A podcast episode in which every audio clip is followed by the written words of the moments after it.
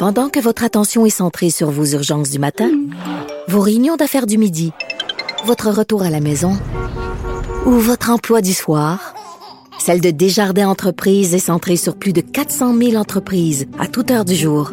Grâce à notre connaissance des secteurs d'activité et à notre accompagnement spécialisé, nous aidons les entrepreneurs à relever chaque défi pour qu'ils puissent rester centrés sur ce qui compte, le développement de leur entreprise.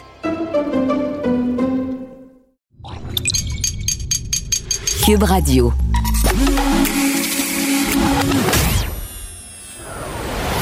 Pierre Nantel. Curieux, sympathique, informé. Pierre Nantel. Cube Radio. Bonjour tout le monde. On est vendredi le 11 juin, une belle journée toute simple avec une météo confortable puis puis signe des temps pour le week-end qui s'en vient, qui s'annonce beau d'ailleurs, des belles températures 27, 28 degrés, des éclaircies, du soleil pour samedi. Ben la fin de semaine commence justement vers 3, 4, 5 heures, il y aura de belles éclaircies. Ça va être bien parce qu'on aura de la pluie que lundi, mardi, faire du bien à tous les jardiniers de ce monde et ça sera parfait pour écouter le hockey mode parce que là on connaît déjà que lundi, on aura un match canadien contre les Knights de Vegas. Exactement, les Golden Knights qui ont euh, euh, éliminé l'Avalanche du Colorado hier par la marque de 6-3. Ça va être un affrontement euh, vraiment le fun pour plusieurs raisons. Moi, j'avais j'avais le goût qu'on ait les Golden Knights. Je pense que ça va peut-être être un petit Ça peu une plus préférence difficile. pour là, les selon- Golden Knights de Vegas. Ouais, ben selon les analyses que je lisais, puis tu sais, moi je suis vraiment pas une pro, là, je suis comme amateur du dimanche, mais selon les analyses que je lisais, ben peut-être qu'on aurait plus eu avantage à être contre l'Avalanche du Colorado, que ça aurait été entre guillemets un petit peu plus facile, mais je pense que ça va donner quelque chose de vraiment le fun avec les Golden Knights parce que euh, ben les Knights ont toujours atteint les séries depuis leur arrivée dans la ligue en 2017, puis tu te rappelles, il y a eu la la- la- l'histoire de Cendrillon qu'on a eu à la première saison quand ils se sont rendus en finale de la hein? Coupe Stanley.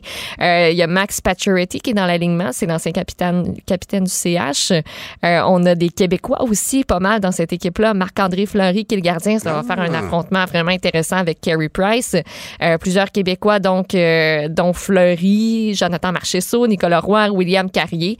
Euh, ça devrait être quand même euh, intéressant euh, à voir aller. Ces petits gars-là ont tous grandi vrai. en regardant le Canadien de Montréal. là, Tu sais, Jonathan Marcheseau, euh, euh, c'est ce qu'il mentionnait, là, entre autres. Donc, euh, tu l'as dit, la série va débuter lundi à Vegas. Et hier, il y avait à peu près euh, 18 000 personnes, je pense, dans les gradins. Donc, est-ce que la foule va avoir quelque chose à jouer dans le succès des Golden Knights ou peut-être les défaites du Canadien? On n'espère pas trop, là, parce que les Canadiens, on prévoit toujours recevoir pour les matchs numéro 3 et numéro 4 euh, à peu près 2500 personnes au Centre Bell. Est-ce que ça, ça va être appelé à changer? Peut-être. Oui, parce Euh, avait mais, euh, évoqué l'effet de la foule, euh, entre autres, pour soutenir le Canadien. Là, il y aura une méchante foule du côté de Las Vegas. On est peut-être 2500, mais je pense qu'on va crier autant que 18 000. Donc, les matchs euh, 3 et 4 à Montréal vont être disputés vendredi et dimanche prochain. Là. Puis cette semaine, match numéro 1, 2, vu que c'est à Vegas, c'est à 21h. Là, ça fait un petit peu tard, mais euh, euh, à parier qu'il y en a beaucoup qui vont veiller pour ça. Hmm, en tout cas, regarde, on a euh, que de bons moments devant nous. Une belle fin de semaine, puis un lundi soir de hockey. Ça va être fantastique. Ben oui. Ben oui.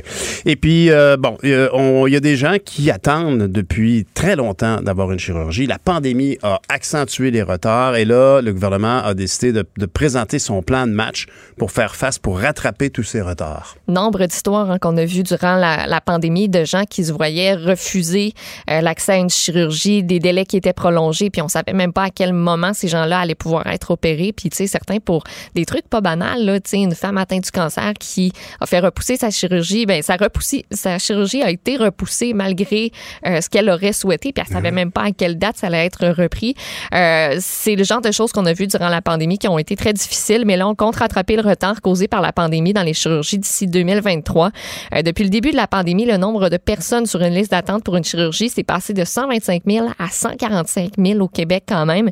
D'ici mars 2023, Christian Dubé mentionnait euh, hier pouvoir réduire ce nombre-là à 100 000 environ. Euh, lui mentionne qu'il veut rester réaliste. C'est ce qu'il a dit en point de presse parce que oui, il y a la liste des gens qu'on a, qu'on sait qui ont besoin d'une chirurgie, mais il y a une liste invisible. C'est comme ça qu'il l'a appelé aussi euh, parce que la crise de la COVID a entraîné une bonne baisse des consultations. Donc, on pourrait potentiellement avoir des milliers de chirurgies qui s'ajoutent à la liste de gens qui ont pas été consultés, qu'il y avait des douleurs ou pas, des problèmes qui vont se développer. Donc, faut tenir, euh, faut tenir en compte euh, de tout ça. Euh, la sous-ministre adjointe, Dr. Lucie O'Patterney, était à ses côtés hier. Elle va consulter cet été le réseau de la santé pour pouvoir débuter le plan en automne parce qu'on veut que les gens de la santé puissent Ben, souffler avant de reprendre à fond de train. Tu sais, présentement, on est à 90 mais avant d'aller jusqu'à 100 euh, on veut leur donner euh, l'été là, pour souffler. On a eu une année et demie éprouvante. En plus, on est en pleine campagne de vaccination, donc on va pouvoir se concentrer là-dessus. Euh, va falloir négocier avec les fédérations de médecins, les grandes centrales syndicales aussi pour trouver des solutions, notamment pour l'ouverture des blocs opératoires sur des plus longues plages horaires, combien on va en ajouter, à quelle hauteur, euh, puis un recours aussi plus important aux infirmières auxiliaires. Euh, c'est ce qu'on envisage, oui, également pour, euh, pour pouvoir épauler les médecins spécialistes dans tout ça. Il va falloir trouver des solutions parce que la pandémie a entre autres généré une pénurie de main-d'œuvre, même dans les soins infirmiers et tout ça. Alors, et, et, Mme Opaterny évoquait là, donc de faire aussi des rencontres de secteurs pour essayer de voir comment on pouvait faire des économies de temps, d'efficacité, de plus efficace. Entre autres, on parlait de formation moins large pour le personnel en salle d'op parce qu'être être affecté à une salle d'opération, ça peut comporter différents aspects. La formation complète dure neuf mois. Est-ce qu'il y a moyen de spécialiser le personnel qui pourra à ce moment-là se concentrer sur la formation d'un seul secteur puis accélérer la disponibilité de, ces, de cette main-d'œuvre-là? C'est évidemment au cœur du problème. Monsieur Dubé, en tout cas, avec la pandémie et tout le gouvernement, on aura tous découvert des points, des points euh, de, de, mou dans le système, des endroits où on peut s'améliorer très, très clairement. C'est vrai que le système est fatigué, les gens sont fatigués. Alors, il faudra reprendre ça de plus belle à l'automne, euh, en espérant évidemment qu'on n'aura pas à faire face à une, quatrième vague. J'ai bien confiance, honnêtement, je ne crois pas. Autre pénurie, par contre, qui, euh, qui est surprenante, qu'on apprend dans le journal aujourd'hui, une pénurie de peinture pour faire le marquage sur les routes. Oui, c'est trouver le, les lignes jaunes et blanches un petit peu par là dans votre coin, là, sur les euh, routes que vous empruntez chaque jour. Euh, c'est normal parce qu'il y a une pénurie de peinture qui est sans précédent puis qui complique pas mal le renouvellement du marquage routier cet été. Euh, le propriétaire d'une des plus grosses compagnies de marquage routier au Québec a dit au journal que lui a jamais vu ça en 26 ans de métier. puis la raison pour laquelle on manque autant de peinture, c'est qu'il y a eu une vague de froid au Texas. Là, on se rappelle, oui. en février, ça a engendré ça des retards dans la production de certains composants chimiques qui sont essentiels à ce type de peinture-là qui est autorisé sur les routes, qui est plutôt rare. Euh, puis aussi, ben la rareté de tous ces produits-là, puis de la peinture elle-même, fait en sorte que les prix ont augmenté. Euh, ça, il y a une envolée des prix, le 10, 15, 20 Des fois, ça peut même aller jusqu'à 40 euh, Dans le pire des scénarios, on dit que les automobilistes québécois pourraient devoir rouler à travers des tracés défraîchis jusqu'à l'été prochain. On n'espère pas. Mm. les villes de Québec et de Montréal, pour l'instant, là, on dit ne pas ressentir les effets de la pénurie, maintiennent que tous les travaux de marquage prévus cet été sont toujours à l'ordre du jour. même chose du côté du ministère des Transports, là, qui, euh, qui est de toute manière là, la priorité des fournisseurs. Ce sont vraiment des, des, conséquences insoupçonnées liées à des événements comme le gel qu'il y a eu du côté du Texas. On n'aurait pas cru ça. Oui. Et avec la pandémie, évidemment, tous les prix ont augmenté. On peut quand même mentionner que euh, dès maintenant, en fait, dès ce soir, les terrasses de bar seront ouvertes. Ben oui, c'est la première étape, un petit peu comme euh, on a fait pour les restaurants. Donc, les terrasses de bar qui vont pouvoir ouvrir en zone orange, c'était pas encore le cas. Puis, vu qu'on passe au jaune à partir de lundi, ben les bars eux-mêmes vont pouvoir euh, ouvrir là, au grand complet, là, le, à l'intérieur, à l'extérieur. Donc, euh, digne de mention si vous avez le goût d'aller prendre un petit verre euh, ce soir. Ce soir et en fin de semaine, ça risque d'être euh, du beau oui. temps pour ces, ces beaux moments-là qu'on attendait depuis si longtemps. Et euh, quand même, une, une source d'espoir vraiment de voir que les grands du G7 se sont réunis puis ont semé quelques objectifs très importants, dont évidemment la disponibilité de la vaccination pour les pays moins favorisés. Ben c'est ça, ça se déroule au Royaume-Uni. Ça commence à partir d'aujourd'hui. Là, ça va se terminer en fin de semaine. Le G7 qui devrait s'engager à donner un milliard de doses de vaccins aux pays qui en ont le plus besoin. Justin Trudeau devrait y annoncer combien de doses le Canada va partager parce qu'à date, le Canada est parmi les rares pays qui ont toujours pas précisé leurs intentions concernant le partage de vaccins, concernant les surplus de vaccins. Mm -hmm. On sait qu'on en a commandé énormément puis qu'on n'aura pas besoin de, de tout ça. Euh, on ne sait pas pour l'instant s'il y a un échéancier non plus précis qui sera attaché à cet engagement-là du G7.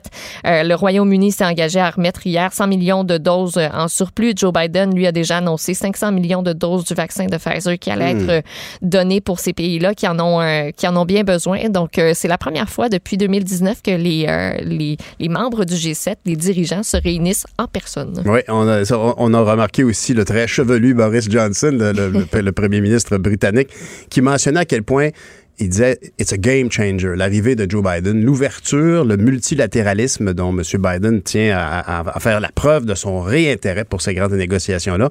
Entre autres aussi au niveau de l'imposition des multinationales, parce qu'évidemment, c'est un problème majeur. Les multinationales trouvent toujours un moyen de déclarer leurs profits dans les endroits qui sont le moins imposés. Et Dieu sait qu'on a besoin de fonds publics pour payer tous les services dont on a tant besoin. Oui, puis peut-être mentionner que Justin Trudeau va rencontrer en tête à tête euh, Boris Johnson, justement, cet après-midi. Euh, ce vendredi. Puis on ne sait pas encore si Joe Biden, Justin Trudeau va le rencontrer euh, un à un, informellement, quelque chose de plus formel. On ne sait pas trop encore. Un petit déjeuner off bacon ensemble, là. Mais de toute façon, ah il y aura la chance de se revoir bientôt. Merci, Maude. Bye. Bonne journée. Pierre Nantel. C'est peut-être pas le Nantel le plus drôle au Québec, mais c'est le plus crédible pour parler de politique. Vous écoutez Pierre Nantel, Cube Radio. Femme de tête. L'UPAC s'excuse des conséquences dévastatrices que cette arrestation et cette enquête intrusive ont pu avoir sur la vie professionnelle et personnelle du député de Chamédé. Aujourd'hui, c'est une importante étape. Hmm. Il était ému, hein, effectivement, euh, M. Wallet. Bonjour, Caroline Saint-Hilaire. Bon, Bonjour Pierre, Pierre, bonjour, bonjour, bonjour. remis, tes émotions de ton anniversaire. Ah, écoute. Euh, As-tu fait fort? Non, ça va être ce soir, ça va être ce soir. Écoute, ah, hein, tu sais ce que c'est la vie euh, quand on est en de matin. On fait pas grand-chose le soir. Un petit bol de céréales à midi, ça va être correct. Voilà, euh, exactement. Avec une shot de cognac. Oui, oui, parlons, parlons, Pierre, de Guy Ouellette, effectivement. Parlons surtout de l'UPAC, parce que hier, on vient d'écouter un extrait euh, de, de, du porte-parole de l'UPAC, M. Gaudreau, en fait, le, patron de l'UPAC, qui mhm. s'excuse auprès de M. Ouellette. Bon, c'est une chose. Euh, saluons ce geste quand même. Ce geste qui euh, nous fait peut-être économiser un peu d'argent, mais pas tant, parce qu'il faut rappeler quand même que M. Ouellet avait, euh, avait intenté une poursuite contre l'UPAC de quoi presque un demi, pardon, un demi-million de dollars. Mhm. euh, là, bon, il y a une entente entre les deux parties qui est confidentielle. On comprend que certainement que l'UPAC a versé un peu d'argent aussi à M. Ouellet. Je comprends que ça, ça, ça, ça, répare pas nécessairement tout pour M. Ouellet parce que quand même, c'est pas banal ce qui s'est passé dans son cas, se faire arrêter euh, et euh, sous, sous, de faux, faux motifs. Euh, ça entache une réputation. Alors, c'est bien sûr que euh, l'UPAC, le gouvernement avait pas le choix de, de, de, de payer pour ça. Euh, on, on, savait que c'était une question de temps. Souviens-toi, même même M. Chagnon à l'Assemblée nationale avait dit euh, qu'on accuse ou qu'on s'excuse. Tous les parlementaires étaient indignés de la façon que ça s'était fait.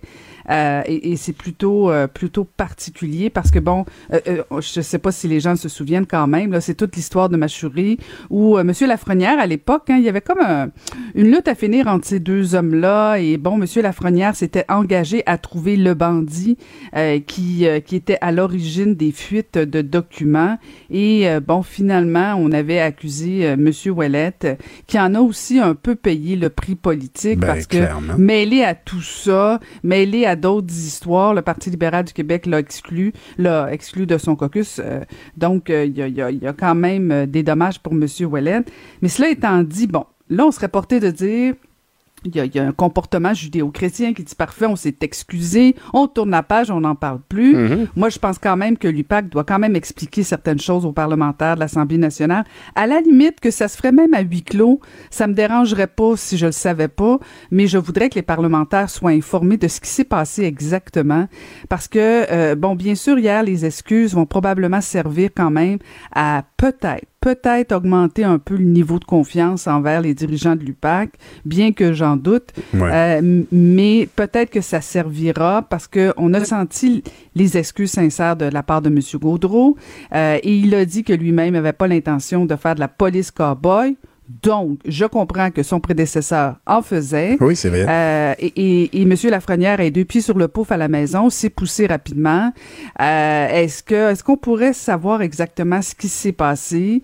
Euh, Et c'est pas c'est pas on peut pas prendre ça pour acquis parce qu'il semblerait qu'il y a eu une entente hors cours et on peut imaginer que ces excuses là faites à l'Assemblée nationale elles faisaient partie de l'entente euh, entre ben l'UPAC ben et, oui.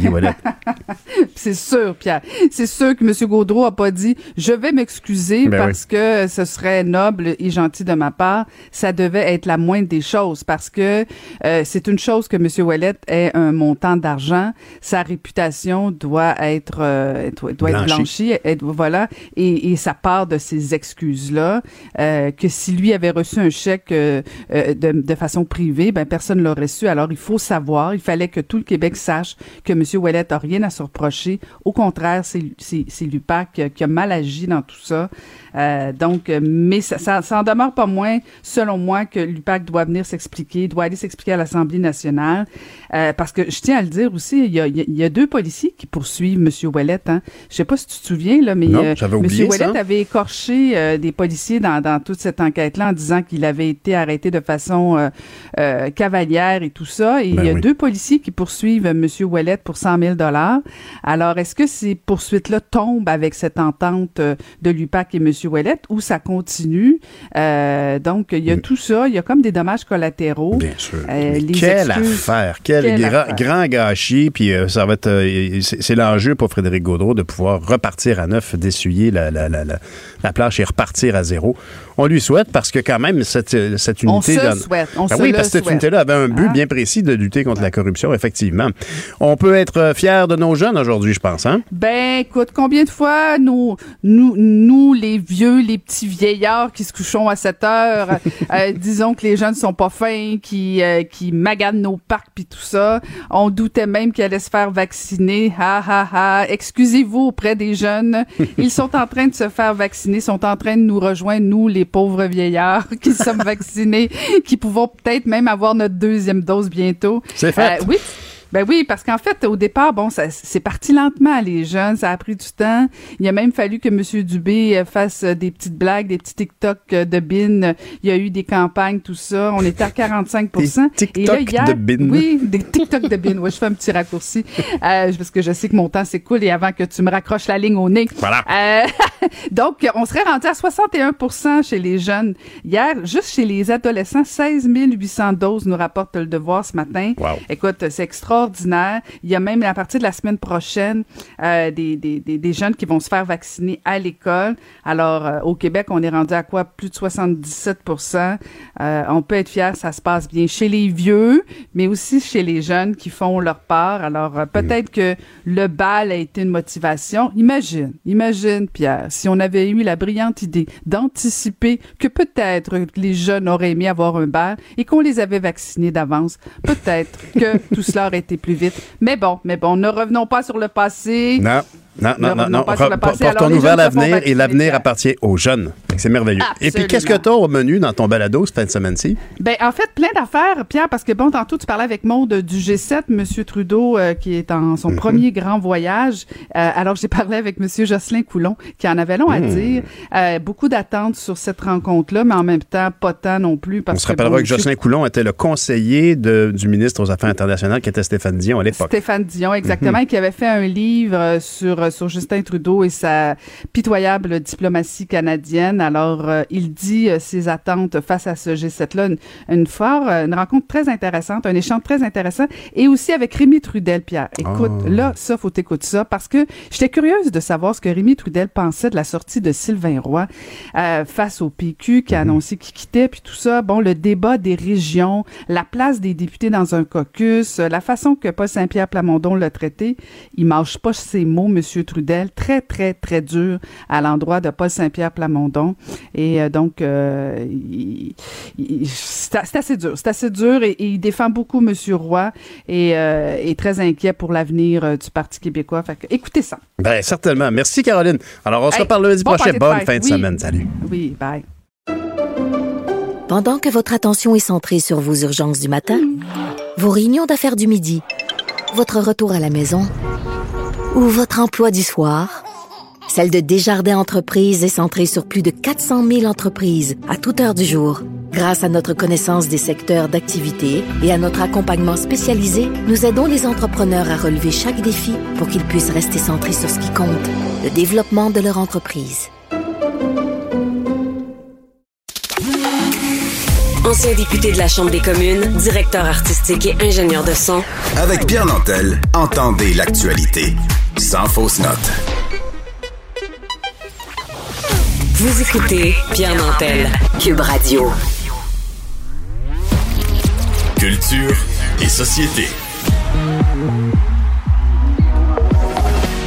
On va rejoindre Anaïs Gertin-Lacroix. Bonjour Anaïs. Bonjour Pierre. Allô, alors c'est ton vendredi où tu nous fais tes suggestions euh, coup de cœur euh, Cube Musique. Coup de cœur que musique aujourd'hui, Pierre, les femmes sont euh, sont à l'honneur et tu vas voir, c'est vraiment de la musique en général à mettre dans la liste de lecture danse. Donc là, là, c'est vraiment pour bouger. Euh, c'est ce que tu as envie de faire en fin de semaine. Et je commence avec Clara Luciani, qui est euh, l'ancienne chanteuse de la formation française La Femme, moi qui est une formation que j'adore. Et Clara Luciani nous a offert en 2018 notamment la pièce La Grenade, qui à ce jour compte plus de 100 millions d'écoute, juste pour te situer là, à quel point. Tu sais, des fois au Québec, on suit un peu moins les artistes français, mais euh, en Europe, en France, c'est vraiment, mais vraiment une méga star. Là, elle revient avec son deuxième album qui se nomme Cœur, et moi, je te fais entendre la pièce Le Reste. Étais-tu ici? M'as-tu au moins aimé? J'ai tout gâché, je sais. Je sais, j'ai tout gâché. Le reste, je te laisse. Voit la tour Eiffel qui scintille, là. Hein? Ben là, c'est ça, puis on est un peu dans les années 70, je trouve, et elle-même avec son style vestimentaire, le fameux la frange, le carré. Donc, un son années 70, on ajoute à ça un côté un peu électro, ça nous amène à du disco en même temps. Je te mettrais des patins à roulettes à quatre roues, là. on, on est vraiment dans cet univers-là. Donc, c'est un style musical. Si vous aimez ça, vous allez vraiment triper sur l'album Cœur de Cara- Clara Luciani. Là, je t'amène complètement ailleurs. C'est Mhm. peut-être l'artiste qui détonne un peu dans ce que je vous propose aujourd'hui. Euh, c'est le retour de Safia Nolin. Première chanson depuis trois ans, chanson Mhm. qu'elle a composée qui se nomme Rue de l'Ours, notamment pour la série 6 degrés de Simon Boulris. Oui. Dernière fois qu'on a entendu euh, Safia Nolin avec ses propres compositions, c'est sur l'album Dans le Noir en 2018. Et là, elle s'est dit, tant qu'à revenir avec Rue de l'Ours, j'y vais avec deux versions totalement différentes. Donc là, je te fais entendre ma version coup de cœur, qui est la version, comme elle la nomme, du dimanche. OK. Si je souffle assez fort sur les braises de nos corps,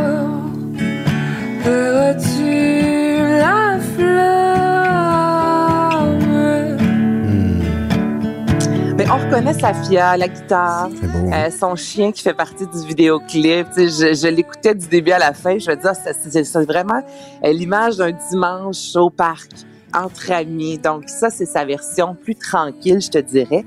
Et euh, là, je te fais entendre la version qui elle-même a mis entre guillemets sur les médias sociaux, la version du diable, la version qu'elle nomme officiellement WAC. Écoute ça. Si je souffle assez fort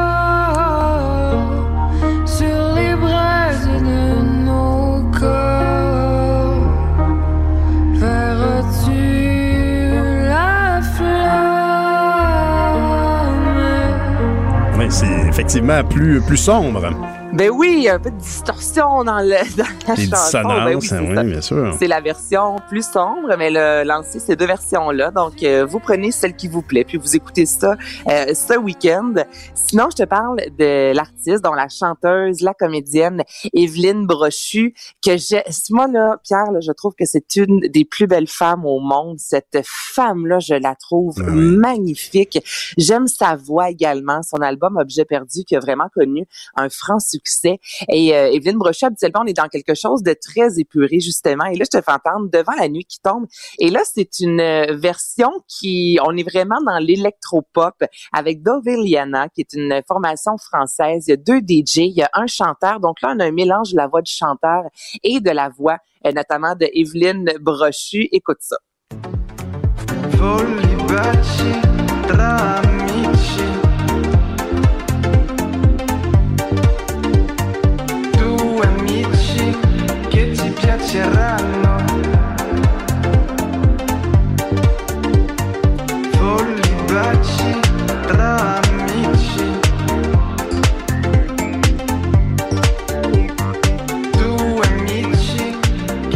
Mais- piaceranno. C'est c'est quand même pas Evelyne Brochy qui chante là-dessus, là, actuellement. On entend un peu plus tôt Evelyne Brochu. Et là, j'ai pris vraiment ce- cette portion-là parce que Mhm. moi, c'est celle qui me donne envie le dimanche après-midi euh, d'avoir un petit, euh, une petite margarita et d'écouter ça au soleil. Donc, c'est vraiment un mélange de la voix d'Evelyne Brochu qu'on entend un peu moins, je te dirais, sur cette chanson-là. Mais on a vraiment pris la pièce d'Evelyne qu'on a, euh, je te dirais, euh, mixée d'une façon remixée. différente. Les Mhm. deux voix s'entrecoupent. Effectivement, c'est plus la voix de Dove Eliana, mais euh, si vous allez chercher justement sur Cube Music, ça reste la chanson d'Evelyne Brochu qu'on entend ici et là dans la pièce. Donc moi, je c'est très, c'est ça, un petit côté techno. Toi, ça, est-ce que ça Ah, te parle? on l'entend tu te actuellement, là. C'est ça, là, on entend sa voix. Evelyne Brochu. Je me tais. Oh, j'ai trop parlé. Recule-moi ça, Achille. Ben non, mais on- on- de toute façon, Evelyne Brochy, c'est vraiment la personne à qui tout réussit actuellement. On, se rappelle de son rôle dans la série Trop, qui est absolument fantastique. Des, films importants qu'elle a fait, entre autres, je me souviens plus du titre, mais de ce film qu'elle avait fait euh, sur la bande de Gaza. Elle était comédienne, elle était jouée, jouait un médecin. C'est vraiment une, personne fantastique. Puis je pense que c'est typiquement la muse euh, idéale pour des producteurs, des productrices en, en chanson. C'était le cas de son premier album, mais ça semble s'en aller vers ça encore une fois. C'est bien intéressant, effectivement. Puis il y a un petit côté, encore une fois, un peu rétro, comme tu dis, disco français. euh, On est là-dedans, on est là-dedans aujourd'hui. Puis là, pour terminer, Alpha Rococo, du soleil à Pékin. Écoute ça.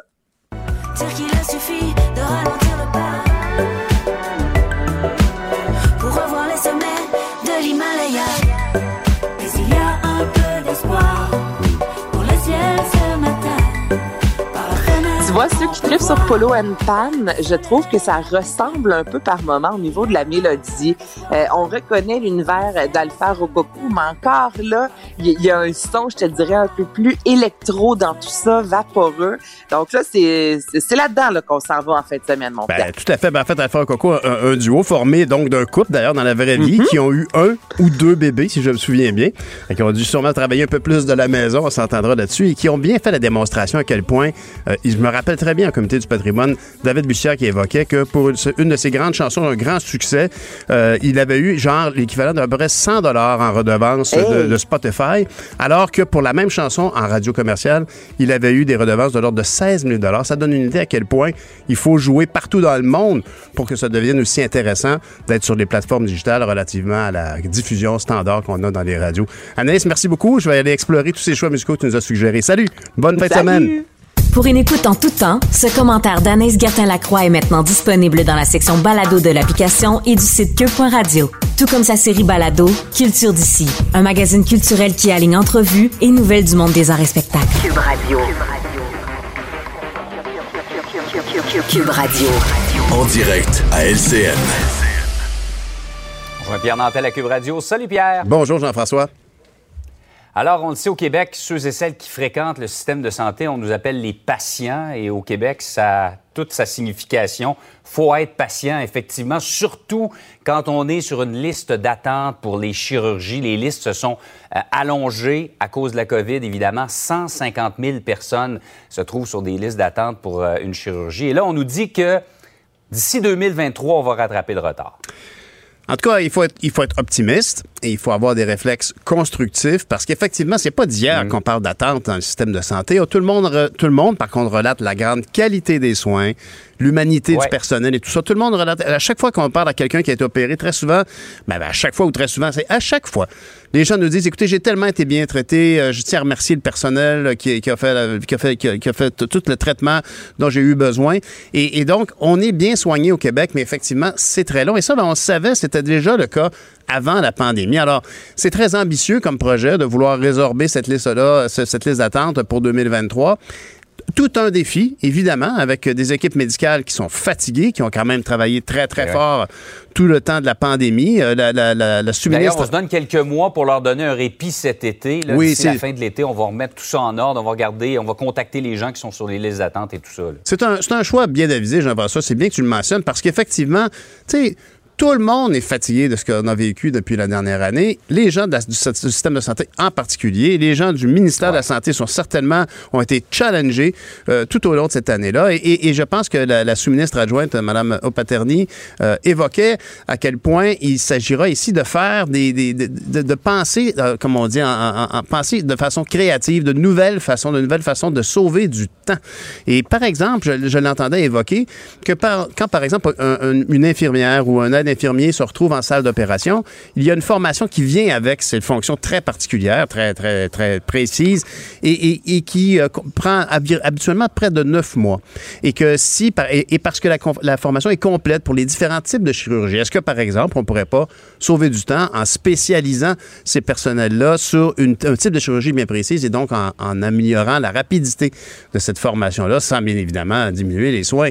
La docteure Paterny a évoqué aussi une grande collaboration qui devrait y avoir entre les différents services, les, les syndicats, les employés, le corps médical, la disponibilité des salles, le privé aussi, qui va être amené à, à contribuer. Ce qui est certain, en tout cas, c'est que c'est- une lourde tâche. Honnêtement, quand on regarde ça, c'est quand même. On parle du système de santé depuis toujours au Québec. Je veux dire, peut-être que quand la castonguette a été inventée, euh, ça allait bien, là, mais quand même, ça fait plusieurs années qu'on évoque euh, que c'est qu'il y a des attentes ici et là. Et je pense que M. Dubé euh, a, a certainement développé toute une trousse d'outils pour observer et diagnostiquer ce qui ne fonctionne pas bien dans le système. Et euh, peut-être que la pandémie, oui, a éprouvé tout le monde, mais on aura certainement euh, appris beaucoup de choses sur où est-ce qu'on peut être plus efficace et euh, où est-ce qu'il y a, où est-ce qu'il y a des, des atouts qu'on n'exploite pas, puis où est-ce qu'il y a du bois mort aussi, parce qu'il y en a certainement, on évoque, moi j'évoque souvent en tout cas que dans, du côté du système de santé, il y a près de, de je pense qu'un administrateur, quelqu'un qui ne donne pas de soins directement, sur quatre employés qui est directement impliqué auprès de ce qu'on appelle le- le- le- la clientèle patient. Alors, euh, c'est- certainement, en tout cas, un gros défi, mais M. Dubé a, a- a certainement démontré que son regard extérieur, qui euh, demandait des rapports clairs et précis euh, sur tout et rien euh, dans le système de santé, ben ça va certainement être un atout pour arriver à, à- à- à- à résorber ce problème, qui est un problème chronique. Tous les gouvernements ont eu à faire face à ça. Chronique, oui, mais euh, augmenté, euh, rendu plus, euh, plus grave à cause de la pandémie. Et je regardais ça, il y a 19 000 personnes qui attendent leur chirurgie depuis plus d'un an. Sans parler des gens qui, comme bien des gens parmi nous, moi en tout cas, j'ai pas vu mon médecin depuis la pandémie, j'y ai parlé au téléphone, mais évidemment que Ouais. les évaluations ont été euh, certainement plus légères. Il y a certainement des gens Alors qui probablement qu'on sous-estime Voilà. l'ampleur de cette liste-là. là. Exactement. Et puis, tu sais, euh, je veux dire, euh, c'est drôle parce que je, je sens euh, dans ma- la, la présence de Mme Paterny un, un apport vraiment très rationnel. On le sent. Et, et- et c'est drôle là, parce que quand on dit son nom, moi, j'étais certain que c'était comme moi, d'origine, comme moi, ma, ma mère est une O'Donoghue. Moi, je pensais que c'était une O'Paterny. Ben non, c'est d'origine tchèque. Et sais-tu ce que veut dire O'Paterny euh, en tchèque? Ça veut dire précaution, prudence. Alors, on- elle, elle porte bien son nom de famille. Euh, espérons en tout Ben cas oui. qu'on on ira jusqu'au bout de ce processus-là. C'est un processus que la pandémie aura révélé, puis on a une occasion là, vraiment là, de se regarder dans le miroir, chacun euh, dans le système de santé, puis dire qu'est-ce qu'on peut faire pour que ça aille mieux. Parce que très clairement, ici, il y a des tas de gens qui souffrent en silence chez eux. Euh, On a des images de gens qui attendent ces chirurgies-là, qui ont diminué leur qualité de vie, puis même plusieurs qui, qui en, qui en sont, sont décédés probablement. Ben oui, absolument. On pense aux patients qui souffrent du cancer, mais tu le disais, hein, c'est pas nécessairement mortel toujours, mais c'est une incroyable différence sur la qualité de vie. On va parler ça. justement euh, tout à l'heure aux euh, gens qui s'occupent du secteur de l'orthopédie, euh, la chirurgie orthopédique. C'est c'est des gens qui ont de la difficulté à se mouvoir, qui ont des douleurs incroyables. C'est Alors, on pense à tous ces gens-là. En tout cas, souhaitons que l'opération ait Oh, autant de succès et jeu de fonctionne mots. autant que la vaccination. Très bon jeu de mots, c'est Jean-François. Bonne fin de semaine. C'était c'était même involontaire. Écoute, ça devient tout seul. Bonne journée. Salut, bonne fin de semaine. Bonne semaine à toi aussi. Pierre Nantel. Une voix aussi douce qu'une fraîche odeur de café. On se tanne jamais. Vous écoutez Pierre Nantel. Le vol de voitures, de toute évidence, continue à être un, un- un- un problème qu'on voit dans le journal, mais il en demeure pas moins que euh, on- il y a personne avec qui on peut en parler de façon plus concrète qu'avec le chroniqueur automobile du Guide de l'Auto, Antoine Joubert. Bonjour Antoine. Bonjour. Dis-moi, c'est- quelque chose, la, la- la business, entre guillemets, puis en italique, euh, du vol de voitures euh, va bon train du côté de Montréal? Mais particulièrement du côté des catalyseurs. hein. On le sait, euh, euh, les vols de voitures, c'est c'est une, business qui va euh, qui a changé parce que les vols comme tels, ce ne sont plus que des que des jeunes qui volent une voiture pour ce qu'on appelait un joyride et on ne vole plus nécessairement de voiture pour pour faire ce qu'on appelle dans le passé des boîtes, c'est-à-dire prendre une voiture identique à celle euh, qu'on possède peut-être, euh, mais qui a des défauts mécaniques ou qui a été accidenté, interchanger le numéro de série, puis etc. ça, ça, ça, Ah ça se fait de moins en moins. Ça, ça a déjà Euh, été une ça, tendance, ça. Ça a déjà été une tendance, c'est-à-dire que tu avais une voiture, tu avais un accident, n'était pas assuré, t'en t'en volais ou t'en faisais voler une identique, Ah, euh, t'interchangeais le numéro de série, puis la voiture roulait après ça pendant 10 ans, puis il n'y avait pas de problème. Euh, ça, on, ça, on- ça, on l'a vu, euh, on c'était c'était une pratique facile à l'époque où des numéros de série, c'était facilement repérable sur une voiture, il n'y en avait ouais, pas ouais. beaucoup, tu les interchangeais, mais aujourd'hui, c'est plus ça. Euh, par contre, euh, évidemment, c'est l'exportation. là. L'exportation, c'est le, plus gros, gros facteur de, vol de véhicules. Ce pourquoi les, les, les véhicules qui sont volés, ce sont des véhicules très prisés.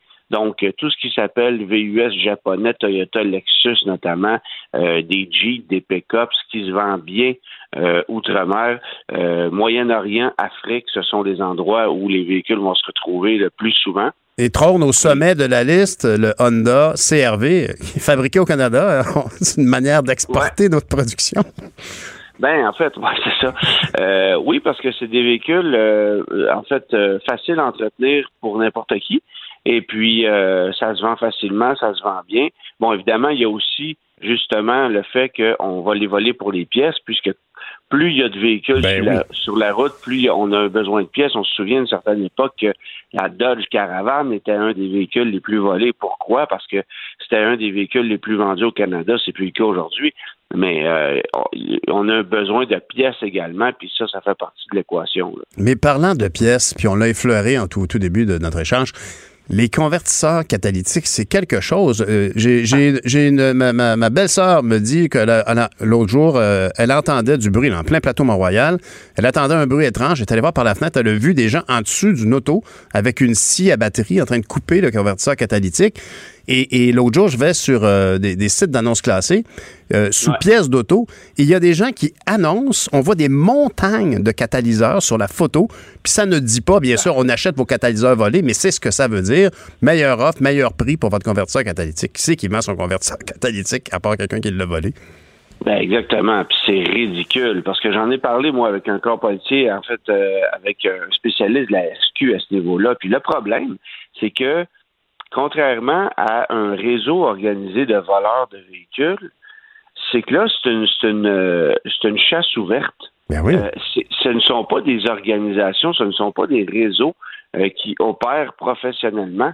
C'est c'est n'importe qui qui a envie de se faire un peu de sous et qui euh, et qui trouve l'acheteur de ça. Mais c'est partout sur sur euh, sur Kijiji, sur les petites annonces, tu peux trouver des gens qui sont prêts à te donner des gros montants pour dépôt catalytique parce que bon, euh, je reviens sur le fait que euh, il y a du- des métaux précieux, le rhodium en- entre autres, qui se, se retrouvent là-dedans.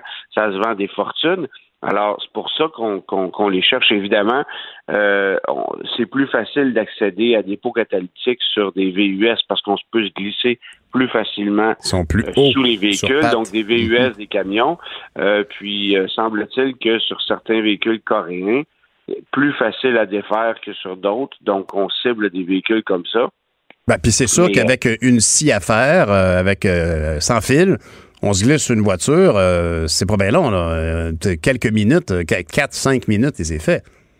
Exactement. Non, puis, puis encore, euh, ça, il semble que ce soit un jeu d'enfant. Euh, mais là, c'est un, fléau qu'il faut qu'il cesse, là, parce que euh, tôt ou tard, ce qui va arriver, c'est que les assureurs vont probablement euh, vont probablement mettre une clause spéciale juste pour ça. Oui, oui. Avez-vous un convertisseur catalytique, votre prime vient de doubler, ou vous installez une plaque pour protéger. Voulez-vous, euh, voulez-vous le couvrir ou vous voulez pas le couvrir? Et Ça, bon. ça risque d'être, ça parce que à un moment donné, euh, si, si, si, si le, le fléau arrête pas d'augmenter comme ça, ça, ça, ça a aucun bon sens. Mais, mais, mais, mais Antoine, tu as raison. Comment, comment expliquer? Il faut arrêter ce, ce fléau-là. Je veux dire, quand on est un corps policier, on voit une annonce comme ça, Ben, par on- exemple, sur Kijiji. Est-ce qu'on pourrait commencer par, euh, par euh, rejoindre tous ceux qui osent mettre des annonces sur Internet? C'est c'est- c'est- c'est encore moins subtil que des agences d'escorte. c'est vraiment grotesque. C'est partout. C'est partout, partout, partout. Et, et- et je veux dire, moi, je peux téléphoner là demain, me faire passer pour n'importe qui euh, qui, euh, qui décide de vendre mon catalyseur. Puis oui, oui, on va te l'acheter, il n'y a pas de problème. Puis après ça, ben, euh, Dieu sait à qui on revend ces métaux précieux-là. Mais tu sais, je sais, moi, j'ai parlé à des gens chez Kenny qui est un gros réseau de centres de recyclage automobile, Mhm. et on ne vend pas de catalyseur là-bas. Si une voiture arrive sur le site, on défait le pot catalytique, on met ça dans un coin et on vend ça à une entreprise spécialisée qui les démantèle. C'est ça. Parce que puis, puis aujourd'hui, si jamais tu as un problème, en fait, le hasard fait que cette semaine, j'ai dû changer un pot catalytique sur un véhicule euh, personnellement. Mhm. Et, euh, et si tu veux acheter un nouveau catalyseur, ben on t'oblige à, à donner l'ancien. Ah oui, c'est ça. C'est si- la preuve parce que. que même si l'ancien, même si l'ancien est bouché euh, et dysfonctionnel, donc ne, ne fait plus son travail, mais les métaux précieux ils sont toujours. C'est ça. Donc on peut récupérer ces métaux-là.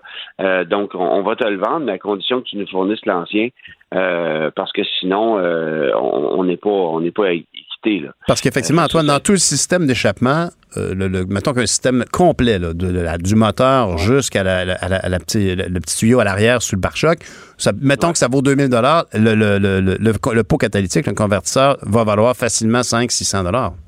Ah, et plus. Ah et oui. plus.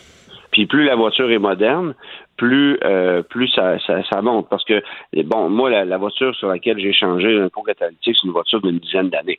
Mais euh, sur des voitures modernes, il y a plus de métaux précieux dedans sont utilisés, qui ont, donc y avait qui pas à, à une certaine Mhm. époque. Mhm. Et puis c'est ce qu'on cherche là. Ben oui. C'est ce qu'on cherche évidemment. C'est, vraiment vraiment un fléau, mais il faut il faut que les corps policiers, tant municipaux que provinciaux, euh, fassent quelque chose. Oui, il faut aller, chercher ceux qui achètent le fruit du, du larcin, du crime. Effectivement. Oui, bon, on a, on assez dire, parlé des vol- voleurs. Le vol automobile, le vol automobile, de toute façon, on prend pas ça au sérieux. Ah oui. hein? Euh, on prend pas ça au sérieux de façon générale. Euh, ça fait pas de mal à personne, c'est juste des biens matériels. Mhm. Euh, ça veut pas dire qu'on traitera pas votre demande, mais si vous faites voler un véhicule au Québec, pensez pas qu'on va le retrouver le lendemain là. Bon. C'est pas euh, c'est vraiment pas une priorité. C'est dommage qu'on mette pas plus d'emphase là-dessus parce que ça ouvre la porte à tous ceux qui- à tous les malfaiteurs qui vont s'y prêter là. Et là, les voleurs, ils nous ont volé du temps parce que notre sujet principal dont on voulait se parler, c'était le volume ou la rentabilité pour les constructeurs automobiles. Oui, exactement. J'ai, euh, fait une petite chronique là-dessus cette semaine. Pourquoi? Parce que euh, je pense qu'il faut se poser la question comme consommateur. Euh, il s'est vendu, euh, il s'est vendu en 2019 tout près de 2 millions de véhicules au Québec, euh, au Canada, pardon, euh, en 2019. En 2020, c'était juste un peu plus d'un million cinq cent mille. Donc un écart, en fait, il y, avait un écart de 377 000 véhicules entre 2019 et 2020. Et ce qui a causé ça, évidemment, c'est la pandémie. Mais cette année, ben, c'est la pénurie de pièces, la pénurie de véhicules euh, qui va faire en sorte que les ventes n'auront pas nécessairement augmenté. Et, et là, la question qu'on peut se poser, on regarde le marché aller, la, valeur des véhicules, le prix des véhicules neufs grimpe considérablement. Les véhicules d'occasion n'ont jamais valu aussi cher. Ce sont des véhicules qu'on va entretenir davantage parce que financièrement, ça vaut la peine de le faire encore plus qu'avant. Et ce qu'on se rend compte aussi, c'est que jamais euh, dans l'histoire, il y aura eu autant de rachats de baux de location que cette année. Pourquoi? Parce que les gens n'ont pas roulé l'année passée. Parce que leur voiture n'a pas de kilométrage. Donc, euh, si vous avez loué, vous, une, euh, un Honda CRV, je dis ça comme ça, pour lequel vous avez le droit de faire 80 000 kilomètres, et qu'au bout du terme de 4 ans, ben, vous avez roulé 42 000 kilomètres, mais que votre valeur de rachat est, est la même que sur, le- évidemment, elle n'a pas changé, ben, c'est tout à votre avantage de racheter votre véhicule parce que si vous si, si votre valeur de rachat sur le véhicule est de, je sais pas moi, 17 000 et que le véhicule en vaut 26 ben, Ben ça oui, vaut la peine. une belle aubaine, Alors que normalement, il aurait peut-être valu 18 ou 19 000 mais là, il en vaut 26 parce que vous avez roulé la moitié du kilométrage anticipé. Ben oui. Alors, alors, les- Quand ton propre véhicule, c'est le véhicule que tu dis, waouh, je l'achèterais bien, ben c'est toi qui l'as, rachète-le. Ben, exactement. Mhm. Alors, on, fait des rachats. Puis ce qu'on se rend compte, moi, je veux dire, je- je- je- j'encourage les gens à réfléchir sur la location. Parce que la location, ça, ça encourage généralement des lacunes d'entretien. Je veux dire, on, on loue un véhicule. Mhm. Comme il n'est pas à nous, on fait le minimum d'entretien, on donne les clés, puis on passe à un autre appel. C'est vrai. Mais ça, c'est- c'est- il y a beaucoup de gens à qui cette formule-là, c'est une formule facile parce qu'on a l'impression de payer moins cher. Mais si tu renouvelles tout le temps tes véhicules à tout bout de champ comme ça, tu payes pas moins cher. Ça coûte cher changer de véhicule, sans compter que des fois, on va faire des, des- on va changer de véhicule avant le terme, on va avoir ce qu'on appelle une balloune, Ben un oui. surfinancement. Bon, là, j'embarque pas dans ce terrain-là, mais comprenez que c'est du gaspillage. C'est très clair. Puis Et- en plus, quand on change de voiture, très souvent, il faut changer les différents accessoires, des tapis, euh, les, les pneus d'hiver, les pneus d'été. Ben, Absolument. Exactement, tout ça. Fait qu'il y a des frais qui vont avec ça. Euh, puis, puis, euh, puis, je veux dire, il faut pas oublier, la- faut pas oublier un détail. 377 000 véhicules de moins de vendus en une année. Je pense que la planète, euh, je pense que la planète euh, en est très heureuse aussi. Oui, tout à fait. Ben, il y a 377 000 véhicules de moins en circulation parce que les gens ont conservé leurs véhicules plus longtemps et ont, donc, et ont conséquemment entretenu leurs véhicules plus longtemps. C'est vrai, t'as bien raison. Fait que, fait que ça, pour moi, sur le plan environnemental, c'est beaucoup plus logique que de juste changer son véhicule pour aller chercher une petite voiture hybride neuve. Parce que le véhicule a déjà été fabriqué. Oui, c'est est la fabrication, c'est sûrement la fabrication est sûrement une large part de l'empreinte de polluante d'une voiture. En Ben, tout cas, j'ai- euh, les avis sont partagés là-dessus, mais le seul impact, le seul impact de fabriquer un véhicule aujourd'hui, c'est au moins l'équivalent. On dit entre un an et demi et cinq ans euh, de, de D'utilisation. polluantes selon Mhm. le type de véhicule. Alors ça aussi, ça a un impact. Fait que, bien raison. euh, dans le fond, c'est- c'est-à-dire aujourd'hui, votre véhicule d'occasion vaut plus cher. Conservez-le et tirez-le plus longtemps, mais acceptez aussi lorsque vous achetez un véhicule neuf de payer plus cher pour avoir un véhicule qui a une meilleure valeur que vous allez garder plus longtemps. Et les concessionnaires vont vendre moins de véhicules, mais vont avoir une, une profitabilité supérieure par véhicule. c'est vrai. En- Entretenez- Entretenez-les parce qu'évidemment, c'est ce qui est le plus polluant. Quand on a un véhicule qui est, c'est bien beau de ne pas vouloir changer d'auto, mais si on a un véhicule qui émane autant de pollution qu'une vieille tondeuse deux temps, on a un problème et les garages avec- on, on font leur- l'essentiel de leur revenu avec l'entretien. Toujours un plaisir de parler voiture avec Antoine Joubert. Pas trop mettre. Faut, faut avoir un catalyseur pour émettre trop d'émissions polluantes. oui, c'est ça, en partant. Merci Antoine. Salut, bonne journée. Pendant que votre attention est centrée sur cette voix qui vous parle ici, ou encore là, tout près ici, très loin là-bas, Celle de Desjardins Entreprises est centrée sur plus de 400 000 entreprises partout autour de vous. Depuis plus de 120 ans, nos équipes dédiées accompagnent les entrepreneurs d'ici à chaque étape pour qu'ils puissent rester centrés sur ce qui compte, la croissance de leur entreprise.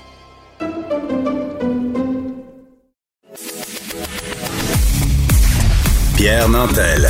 Une voix aussi douce qu'une fraîche odeur de café. On se tanne jamais. Vous écoutez Pierre Nantel. Le hockey a tellement évolué, les jeunes maintenant, ils ont des skills comme ça se peut pas. Puis ces kids-là, ils rêvent à... Jean-François Barry. Un animateur pas comme les autres. On va aller rejoindre un gars qui doit être bien content de la victoire des Golden Knights de Las Vegas. Jean-François Barry, bonjour. Salut. Oui, Je suis fait pas que ta pré- content tant que ça. Non, mais ta prédiction était juste, par contre, quand même. Ton, ton, ton orgueil est là, quand même. Tu avais dit Ouais, qu'il gagnait.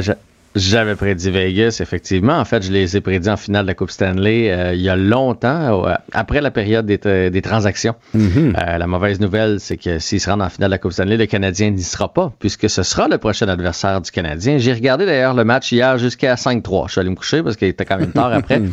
Euh, lorsque le Vegas a fait 5-3, là, je suis allé me coucher. Hier, honnêtement, je pense que le Colorado a joué une de ses bonnes parties, méritait un meilleur sort. Malheureusement, il patinait hier à Colorado. C'était vraiment beau d'y voir aller. Je rêvais même à une finale Colorado-Tampa Bay.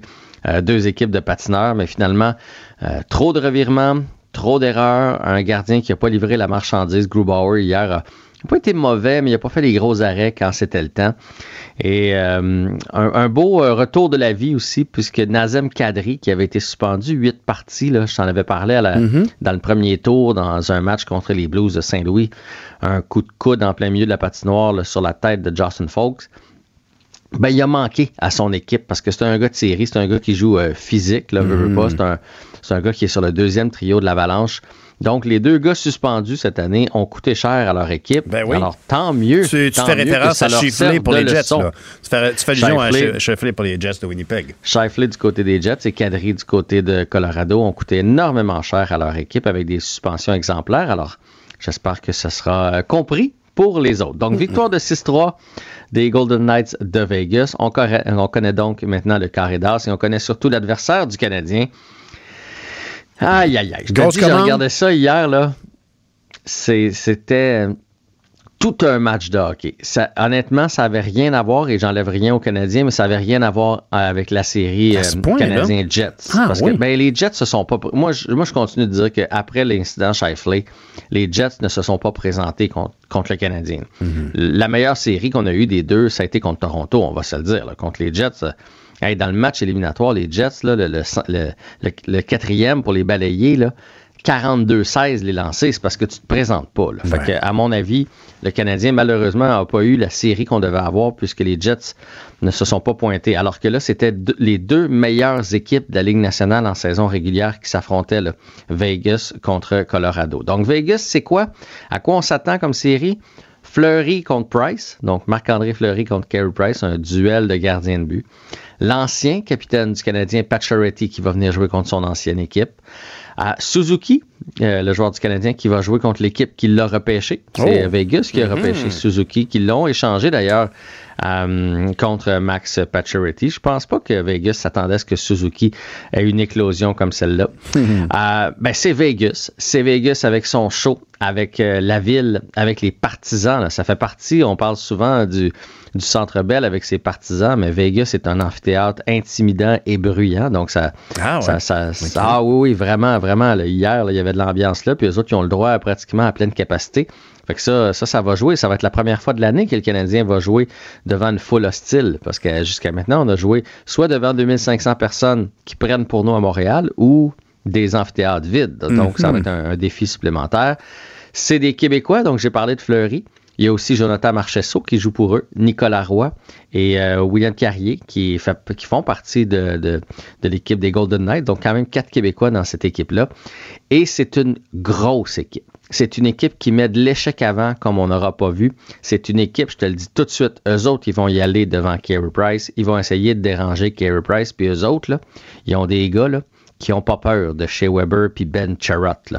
Ça va être euh, ça, va ça va jouer rude et ça va être très difficile. Hier là, euh, Colorado qui a toute une machine offensive. Euh, Colorado avait de la difficulté à se rendre au filet. Alors euh, imagine le Canadien là, Mm. ça va être très difficile d'aller dans l'enclave. Euh, des Nathan McKinnon là, qui font partie des meilleurs joueurs de la Ligue nationale de hockey n'avaient pas accès à l'enclave parce qu'ils ont vraiment une équipe bâtie euh, solide. Alors, ça va être une bonne série. Euh, ça va commencer lundi, le 14 juin. Et juste pour te donner une idée là, de l'écart qu'il y avait en saison entre ces deux équipes-là, Vegas a fait 82 points dans l'année. Le Canadien en a fait 59. Ouais, OK. On est, c'est, deux calibres. là. 40 victoires du côté de Vegas, 25 pour le Canadien. OK. et plus 67 le différentiel de buts pour versus les buts contre pour Vegas, moins 9 pour le Canadien. OK. Ben, c'est, sont des chiffres qui inquiètent un peu, ça. Ça inquiète. En même temps, le Canadien, depuis le début des séries, n'est pas la même équipe qu'on a vue en saison. Fait qu'il faut y croire. Il faut y croire. On va jouer serré. On va vouloir limiter. Tu sais, si le Canadien a une chance, là, ça va être de faire comme, Toron- comme contre Toronto, c'est-à-dire des frustrés, d'être patient, de vouloir gagner ça 2 à 1, d'exploiter leur, euh, leur, leur impatience. Et c'est assurément la stratégie que le Canadien va déployer sur la patinoire. Puis on va avoir besoin d'un Carey Price dominant. Donc ça commence lundi le 14 et dimanche, ce sera le début puisque l'horaire est sorti de la série Tampa Bay Islanders. Je ne je vais pas avoir l'air d'un homme de peu de foi, mais de toute façon, il y, a, quand même un bel intérêt pour tous les Québécois et Québécoises à écouter le match, puisqu'il y a beaucoup de Québécois. Il y a, fait, il y a plus de Québécois dans l'équipe de Vegas que dans l'équipe du Canadien.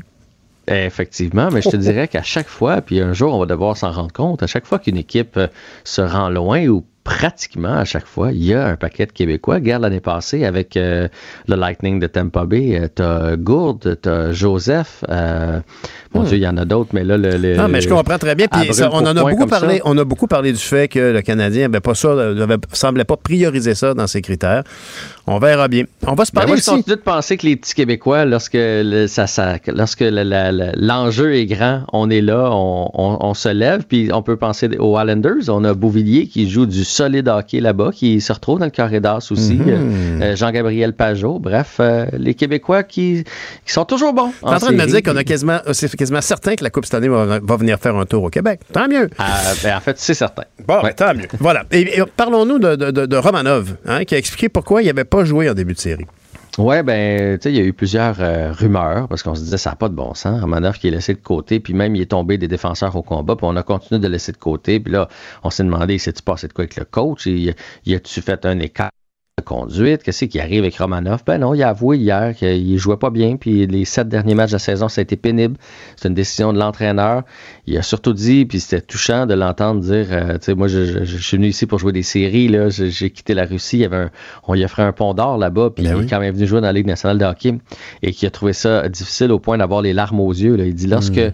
particulièrement lorsqu'on a joué le premier match devant des spectateurs à Montréal, J'étais assis sur la galerie de presse, je voyais les petites serviettes puis tout ça, puis je voulais être sur la patinoire, puis j'étais avec mon habit cravate, j'avais les larmes aux yeux. La bonne nouvelle, c'est qu'il a pu jouer un match euh, au, au- au Centre Bell contre les Jets à cause d'une blessure, mais il dit que ça a été des frissons pour lui, ce premier match éliminatoire, puis il espère en jouer plusieurs d'autres dans l'uniforme du Canadien. On lui souhaite, puis on se le souhaite. Hey, merci beaucoup, Jean-François. Évidemment, on écoute ton balado Avantage numérique. Salut, bonne fin de semaine. Salut.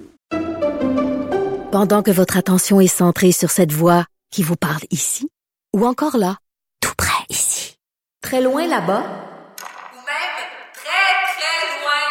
Celle de Desjardins Entreprises est centrée sur plus de 400 000 entreprises partout autour de vous. Depuis plus de 120 ans, nos équipes dédiées accompagnent les entrepreneurs d'ici à chaque étape pour qu'ils puissent rester centrés sur ce qui compte, la croissance de leur entreprise.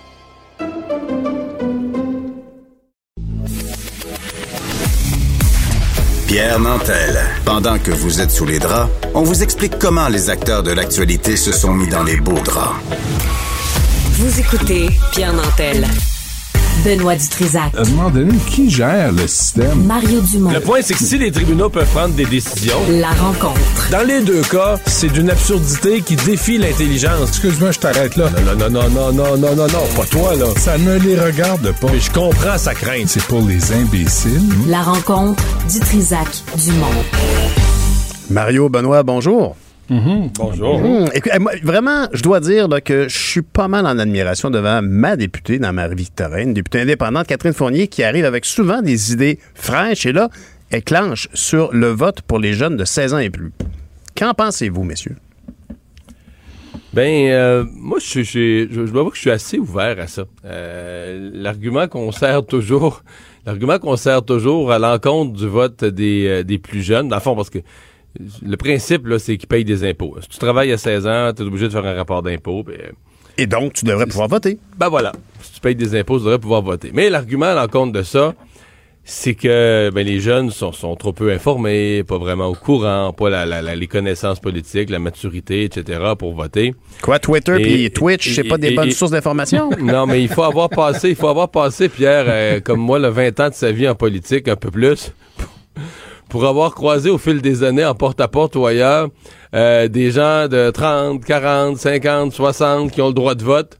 Oui. Et euh, quand ils te font leur raisonnement sur pourquoi ils votent, C'est vrai.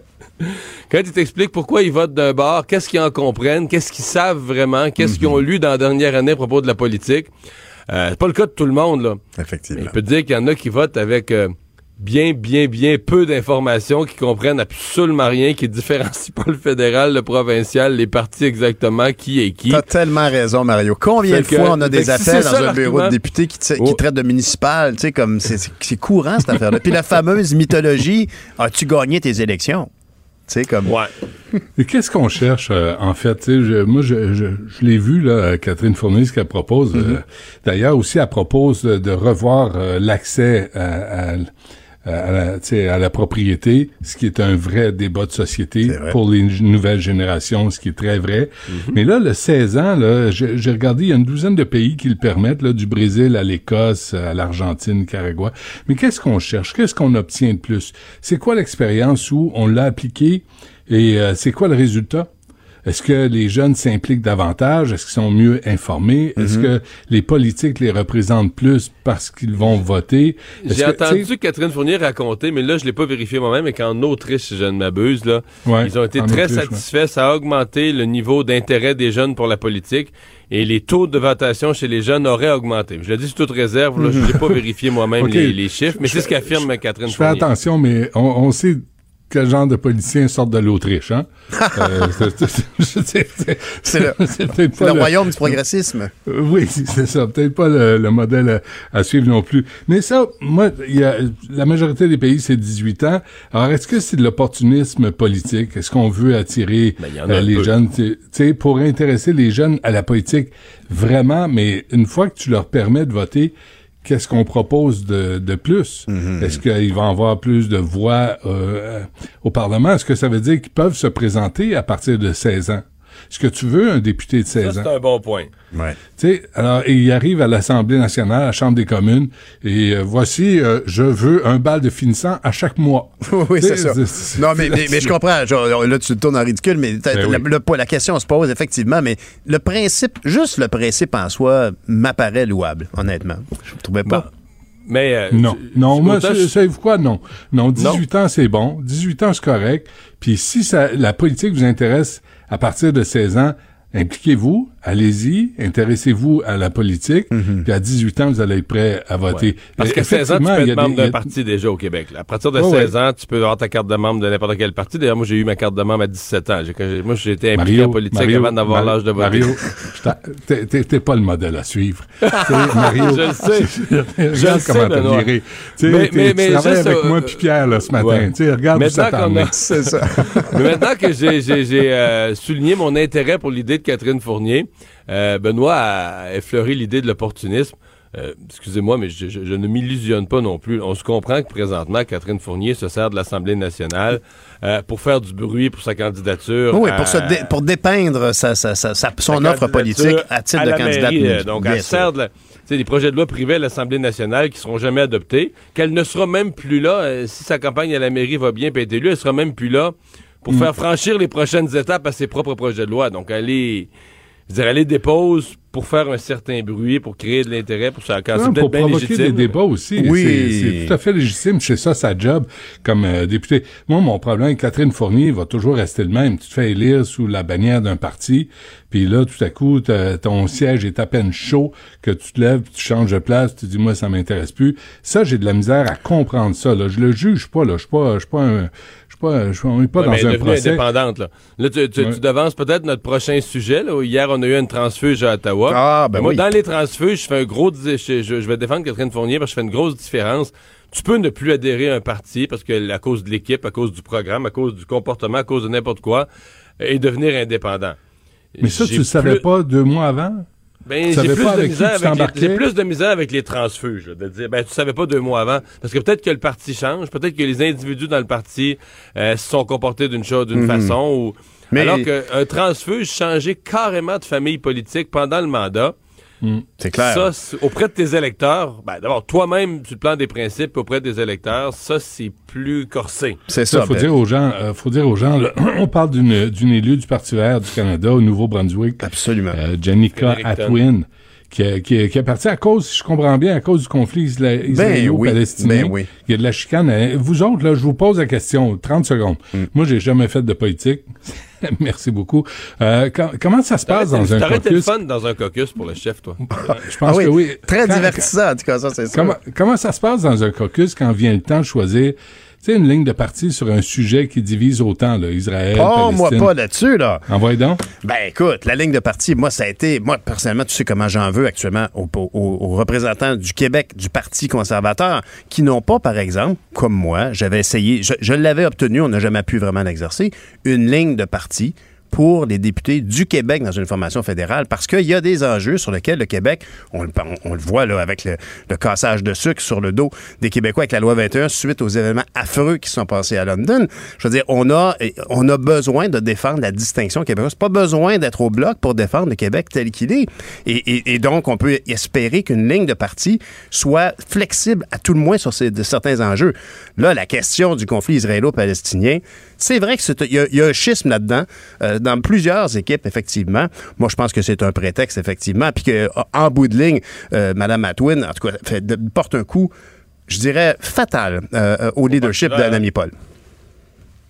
Ouais, parce que on s'entend que pour les Verts, là, c'était une victoire euh, de gagner dans les maritimes parce qu'ils étaient essentiellement euh, restreints là, autour de l'île de Vancouver, une petite zone en Colombie-Britannique. Mhm. Et de gagner dans l'est du Canada, c'était sur le plan de l'image, même si c'est juste un autre comté, ça montrait que le Parti vert pouvait s'éparpiller. Ouais. Euh, les libéraux sont quand même forts là, à recruter. Ah, ben oui, c'est un coup de à- maître. À, à recruter, c'est un coup de maître. Donc, vont chercher une députée du Parti vert. Il semble Comment- que Dominique comment ça se passe? était, Comment ils font ça? Comment quand- il il l'invite à souper? Il, euh, il fait passer un Ben, formulaire? ben, comment comment ça se c'est le passe? principe, c'est le principe de la pêche, euh, Benoît. Tu sais, quand ça commence à mordre un peu, quand tu sens, tu sais, c'est juste des petites touches, tu sens qu'il y a quelque chose, là. Tu mets Mm. ton encre, tu dis, on va rester, on va rester dans ce coin-ci, il y a quelque chose. Donc là, c'est parce que quelqu'un a senti son insatisfaction, des Ben fois, oui. il l'a raconté dans les corridors du Parlement, euh, ça s'est su, sa frustration sur le conflit israélo-palestinien, peu importe, mais ça s'est su. Et en partant de là, ben là, on se dit, oups, on pourrait arriver à quelque chose. Mm. Mais, mais c'est là que les libéraux sont, sont incroyables. Ah ouais, ouais, euh, c'est des professionnels de la ah, politique partisane. beau des- comment ils ont pu y monter ça, puis qu'elle serait bien dans le parti, puis dans le fond, t'es faite pour être une libérale, puis on partage les mêmes valeurs. Ah, c'est clair. Je te jure, le violon, là, l'orchestre symphonique, là, peuvent aller se, ils peuvent aller se rhabiller, retourner dans les ligues mineures, comparer un libéral qui joue du violon pour un transfuge, c'est un, c'est, du bel art, là. C'est du beau à voir. Mais, mais, mais puis en plus. moi, Pierre? mais oui, mais oui, puis c'est, c'est quand même une grosse perte parce que moi, je me, je me rappelle, j'étais en campagne électorale à l'époque, puis on déplorait à quel point Mme May passait trop de temps. Euh, dans les maritimes, mais il faut, faut se rappeler qu'elle a beaucoup d'origine là-bas. hein. Le- Elle, elle émane de là, Mme May. Maintenant, elle vit en Colombie-Britannique, mais elle vient de là. Euh, sa fille y a été longtemps. Alors, elle a beaucoup travaillé cette circonscription-là. Puis bon, mais ça avait donné des résultats. Mais c'est clair que la situation aussi au niveau du Parti vert, euh, à, à la gouvernance interne, est très, très, très discutable actuellement. Il y a beaucoup de, de schismes qui quand, s'installent. quand elle est arrivée à Nami Paul, il me semble qu'elle avait donné fort bonne impression, avait l'air dynamique, nouveauté, nouvelle image. Oui. je pensais même qu'elle menaçait le NPD. là. Je pensais oui. qu'elle allait Mhm. prendre le poste sur euh, Jack Metzing. Mais je sais pas qu'est-ce qui s'est passé. Parce que nous, on voit juste euh, une image à l'externe. À l'interne, ça a l'air vraiment avoir été le bordel. Et là, on voit le, le- le parti qui était quand même en croissance. Là, on le voit comme se, se dissoudre devant nos yeux. Absolument. Mais, mais on dirait, on, on dirait du hockey. Tu sais, on dirait, on, on vient d'assister à un échange euh, d'un joueur d'une équipe à l'autre. Mais euh, mais il y a des partisans là-dedans. là. Pardon, il y a des citoyens qui ont voté pour Madame Atwin, qui a dit moi je crois au Parti Vert, puis je vote pour un- une candidate qui se présente le Parti Vert. Là, tout à coup, elle devient libérale. Qu'est-ce qu'on fait? Euh, on, se fiche des électeurs. là. Mais toi, Pierre, tu l'as vécu. Est-ce que les gens te le reprochaient quand t'as as changé? Est-ce que les gens te, te critiquaient dans le comté? Ben, ça veut dire que non, ben, ben, oui, à, à la base, quelqu'un qui ne suivait pas l'actualité pouvait d'emblée, d'emblée les, gens 16 qui changent, ben, d'em- d'emblée les gens qui changent de, de, de- de parti. D'emblée, Ouais. il y a une grosse perte. Les gens jugent ça. C'est comme, hop, t'as changé d'idée. Or, moi, ce que j'avais comme argumentaire, puis qui était tout à fait documenté, c'était que j'avais toujours milité pour les questions environnementales, d'abord et avant tout. C'était mon premier, mon premier cheval de bataille à la, à la- à la Chambre des communes. toi, t'avais mis ton clignotant avant de tourner. Quelqu'un qui te suivait de proche avait compris qu'il allait se passer quelque chose. Contrairement aux libéraux dont le dicton veut qu'ils flashent à gauche pendant la, pendant la campagne et qu'ils virent à droite. C'est surtout quand, quand, quand en entrevue, il dit faut séparer, tu sais, puis t'es dans un, un pays, un parti fédéraliste. Ça, c'est, euh, Ben, en ça fait, annonce, des- ça un- annonce du Un trouble. parti fédéraliste euh, sur la scène fédérale, euh, en soi, c'est normal. C'est pas, c'est pas exceptionnel. C'est pas un statement du Parti vert que d'être fédéraliste. C'était évidemment la question environnementale qui était au premier lieu. Puis à l'époque, moi, je m'étais embarqué là-dedans profondément parce que je, je cherchais à créer un poste de ministre qui allait être élu par la Chambre des communes pour, pour la lutte euh, au, Mm. au- au gaz, au gaz, euh, voyons, au gaz à effet de serre. Et ultimement, Mme May avait récupéré ça en, en proposant un cabinet euh, mixte de toutes les parties. Moi, je trouvais ça fantastique. C'était la chose à faire. La question a perdu un peu de son urgence depuis que Joe Biden a dit, écoutez, euh, votre pétrole en Alberta, là, le processus de création, ça n'a aucun sens. Euh, Trouvez, autres- trouvez des alternatives parce qu'on n'en veut pas. Puis là, ben, ça a un peu réglé, ça a un peu céder le sort de cette industrie-là.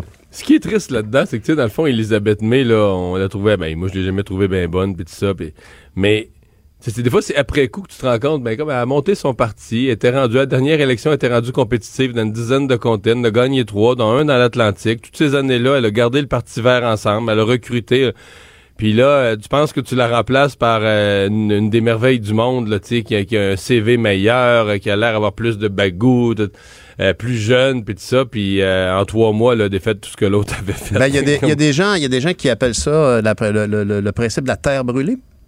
Ouais. Ouais. Ça Mais ressemble à Elisabeth ça. May avait commencé à se prononcer. Je me souviens, je lui avais parlé pour la loi 21, entre Mm. autres. Puis Là, elle s'était mêlée de tout ça. Puis là, ça, là, plus on la connaissait, plus on constatait que c'était une vraie fédéraliste, là, puis, euh, tu sais, multiculturaliste. Ah, puis, ben oui, puis elle- elle- on l'a encore vu dans différents là, commentaires Madame Paul, Madame là. Paul x 10, là. Madame Paul, Ben c'est encore beaucoup, beaucoup plus euh, Ouais. dans Ouais, le mais- mais- mais- woke extrême, là. Oui, oui, c'est ça, mais pas, pas de façon conservatrice, de façon là, communautariste, de façon Ouais, euh, de ouais, ce- cette gauche là, qui ne peut même pas imaginer qu'on puisse réglementer la laïcité puis le port de signes religieux. Ça, ça existe même pas. Euh, Pour eux, c'est impossible. Alors, c'est pour ça que pour moi... Ben, regarde, ça fait longtemps qu'on en parle. Moi, je pense que le- la loi 21, c'est un parfait exemple qu'on n'aura jamais les coups des franches avec, euh, avec euh, surtout pas avec les progressistes canadiens. C'est ça qui est incroyable.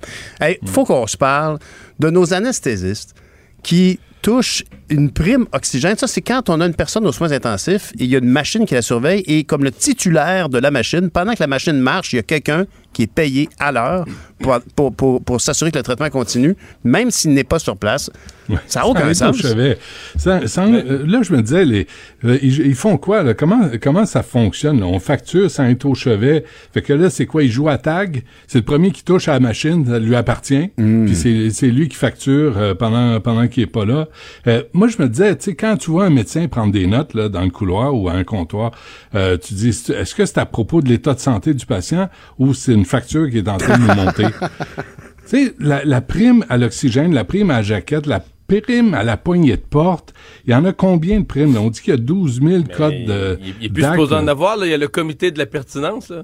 Hey, le Ah, dans- ben, dans- les revois. mais, en passant, il n'y a, pas de prime, euh, il y a pas de prime pour les infirmières, puis il n'y a pas de prime aux préposés non plus. Hein. Là, il faudrait voir le système de santé. C'est, c'est, c'est vraiment, gra- grâce au, euh, au gouvernement de médecins qu'on a connu sous les libéraux, c'est vraiment centré sur les médecins. Mais euh, donner une coupe de prime aux infirmières, tant qu'à y être. Ben, on va en- primes. On va en parler avec, euh, avec euh, le journaliste qui a signé l'article, Éric Yvan Lemay, parce que là, là, on est même rendu à, à- à ce que la, la- la- la vérificatrice mêle. La vérificatrice générale dit écoutez, là, vous étiez supposé régler ça, il n'y a rien qui s'est passé. Euh, c'est sûr que la Mais- pandémie peut avoir le dos large ici. Là. Mais ça, ça veut dire plus t'es malade, plus c'est payant. Pour un anesthésiste. Moi, moi, ça- le serment d'Hippocrate, je viens de le lire. Là, tu sais, euh, on, est, on est loin de ça. Ça veut dire quoi? S'il n'y a pas de prime, il n'y a pas de soins?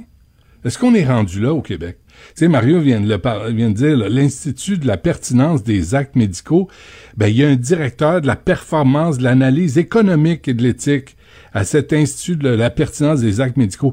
Il y en a combien de mouches comme ça qui se font euh, dans le système de santé? Bon appétit. Mais, oui. mais, mais, mais Mario, euh, dans l'article de, de, de Éric Yvan Lemay, entre autres, on, on- on finit sur une note de bas de page qui dit que le rapport déplore aussi le délai de trois ans pour abolir la fameuse La prime, jaquette. Oui, oui. Oui, oui. Non, mais euh, quand même une chance que la vérificatrice générale, on n'avait pas eu de. On n'avait pas eu de, de- de rapport intérimaire ou d'état de situation par rapport à. Tu sais, nous, on se fait dire ça. Bon, là, on va réduire la rémunération des médecins, comme l'avait promis la CAQ, grâce à, notamment grâce à l'Institut de la pertinence. Mais qu'est-ce qu'ils font? Qu'est-ce qu'ils coupent? Alors là, on a des, on a des premières données. Mais dans le cas de la, prime à l'oxygène, ce qui me frappe au-delà du reste, moi, c'est c'est l'ampleur des montants. Parce que quand tu le lis au début, tu te dis, ben là, s'il est responsable d'une machine à oxygène, même s'il n'est pas dans la pièce, bon, tu sais, qu'il y ait un montant pour ça, je pourrais peut-être comprendre, parce qu'il reste responsable. Mais là, tu te dis, OK, c'est parce que là, euh, il est chez eux, il dort, la prime continue à courir. Puis là, tu te dis, à la fin de la semaine, il peut avoir fait 50 000 avec 50 000 De prime, pas de salaire de base, 50 000 pièces de prime avec des machines et oxygène qui- qui... roulent tout seul. Et pendant Là, ce temps-là, wow, qui s'occupe wow, wow. du patient, là? Qui s'occupe du patient sans prime? Ce sont les infirmières. Ouais. Et dans C'est les infirmières qui surveillent le, le patient, mais elles n'ont pas de prime. C'est le médecin qui a une prime. Là, à un moment donné, il va falloir que ça arrête. Là.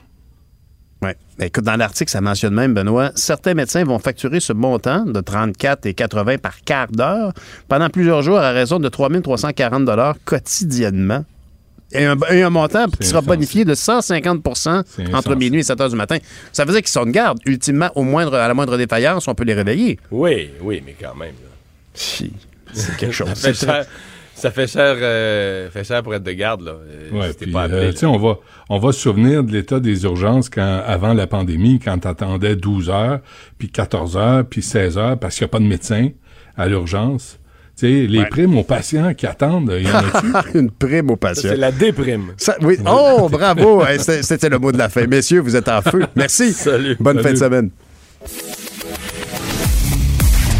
Pierre Nantel. Pendant que vous êtes sous les draps, on vous explique comment les acteurs de l'actualité se sont mis dans les beaux draps. Vous écoutez Pierre Nantel.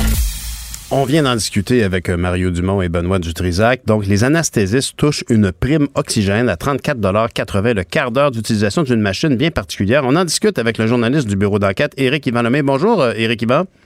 Bonjour. Alors, euh, c'est sûr que votre article et, et- et les informations relatées, entre autres, dans le- le- l'enquête de la vérificatrice générale, font sourciller tout le monde. Comment ça se fait que cette, euh, ce- cette prime-là, qui est discutée quand même depuis un bon bout de temps, n'a toujours pas été modifiée? Mais c'est- la, la question parce que, alors, comme vous le disiez un peu plus tôt, il y a des médecins qui exagèrent.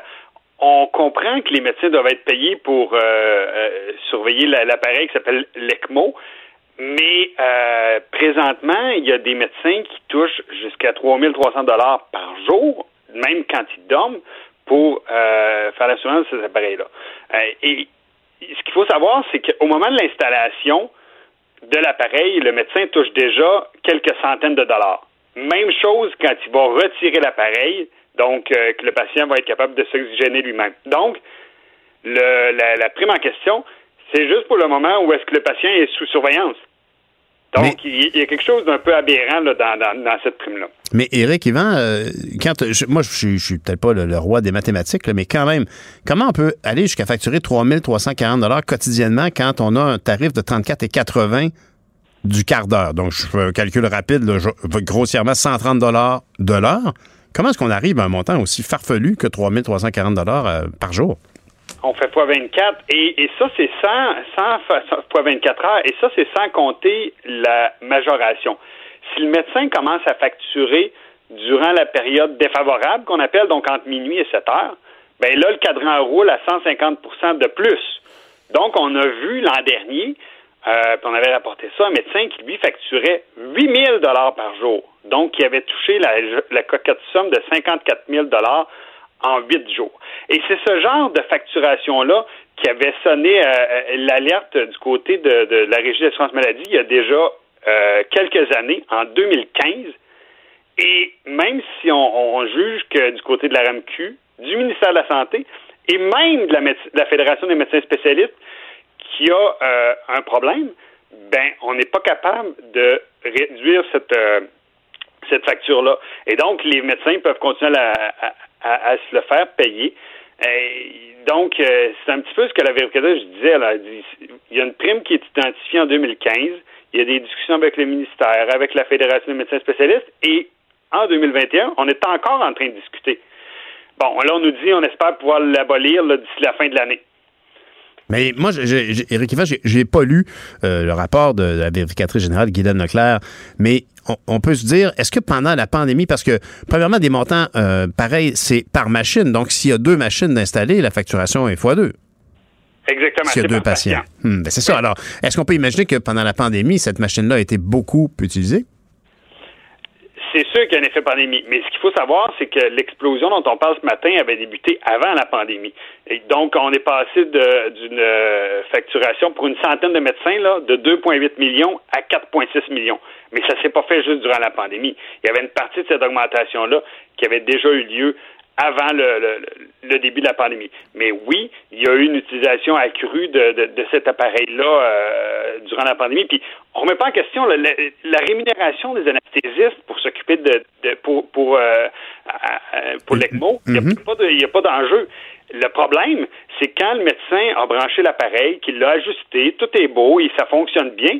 Là, il donne ça à un perfusionniste ou à une, une infirmière, donc qui, qui va veiller le patient. Puis lui, il s'en va faire autre chose. Il peut même facturer d'autres euh, D'autres installations. Mhm, mhm. Et pendant ce temps-là, il s'en retourne chez lui, il va à ses occupations. Et si le patient est sous ECMO pendant 4, 5, 6, 7 jours, ben lui, l'argent roule. Puis c'est- ça- qui n'a pas de sens. Euh, ce qu'ils veulent changer, c'est permettre que le médecin touche l'argent quand il va brancher l'appareil, quand il va le retirer.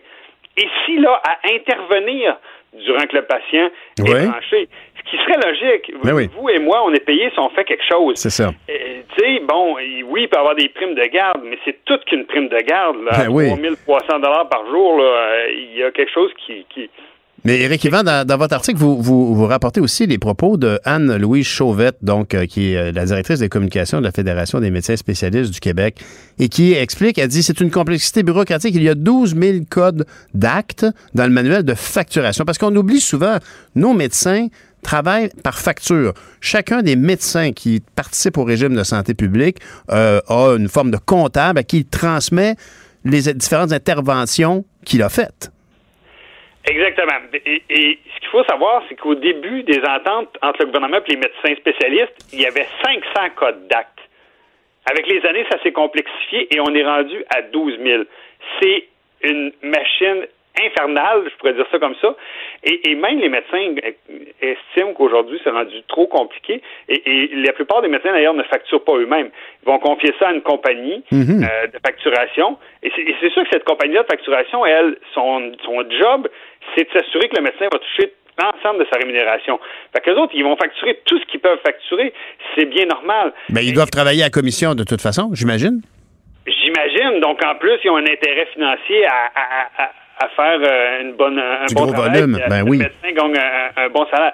Donc, quand on arrive pour modifier un, un code d'acte, donc dans les 12 000 dont vous parlez, ben là, il y a un processus. Il y a une table entre le gouvernement puis la fédération. Puis là, on regarde l'impact sur la rémunération, sur le sur le patient. Il va y avoir un impact. Si on enlève ce code d'acte-là, ce qui va, le patient va avoir un problème. Et ça prend du temps. Et là, on est rendu à six ans plus tard, puis c'est toujours pas aboli. Puis je vous rappellerai, il y a quelques années, on avait fait des, des articles sur la prime jaquette. Je sais pas si vous vous rappelez de ça. Ben oui, ça. Il y avait une prime qui était versée aux médecins spécialistes en médecine interne. que Chaque fois qu'ils mettaient des équipements de protection, donc euh, les, les, les, les gants, la, la jaquette, le masque, pour aller voir un patient contagieux, il y avait une prime. Et cette prime-là avait été avait scandalisé tout le monde.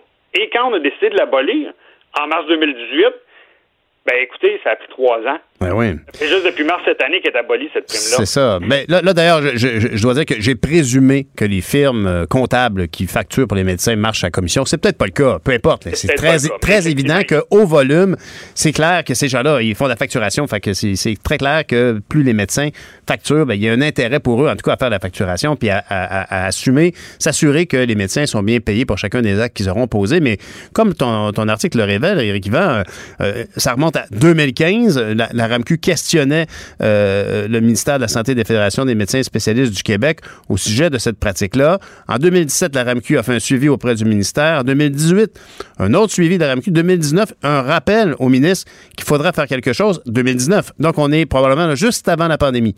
Et, là, évidemment, on peut comprendre que pendant la pandémie, il y a bien des, analyses, puis du travail de chevet qui aurait dû être fait, puis qui n'a pas été fait parce qu'il y avait des urgences.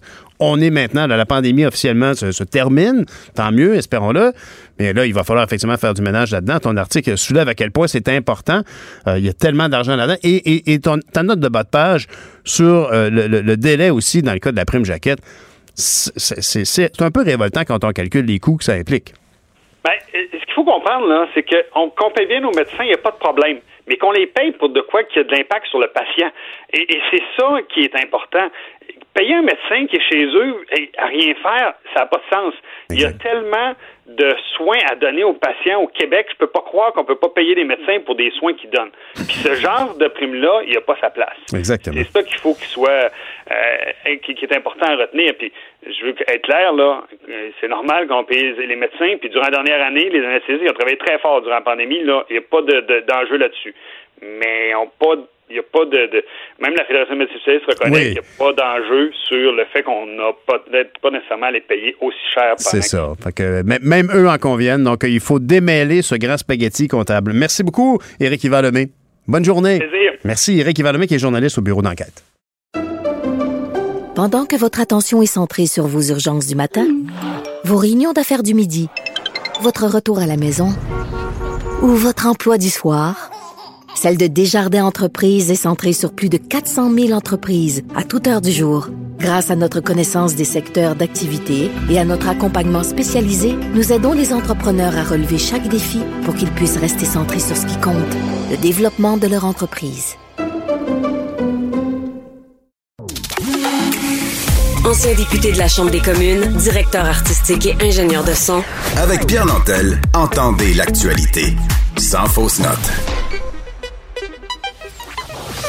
Vous écoutez Pierre Nantel, Cube Radio. Le, le commentaire de Sophie Durocher, des idées pas comme les autres. Madame Durocher, bonjour.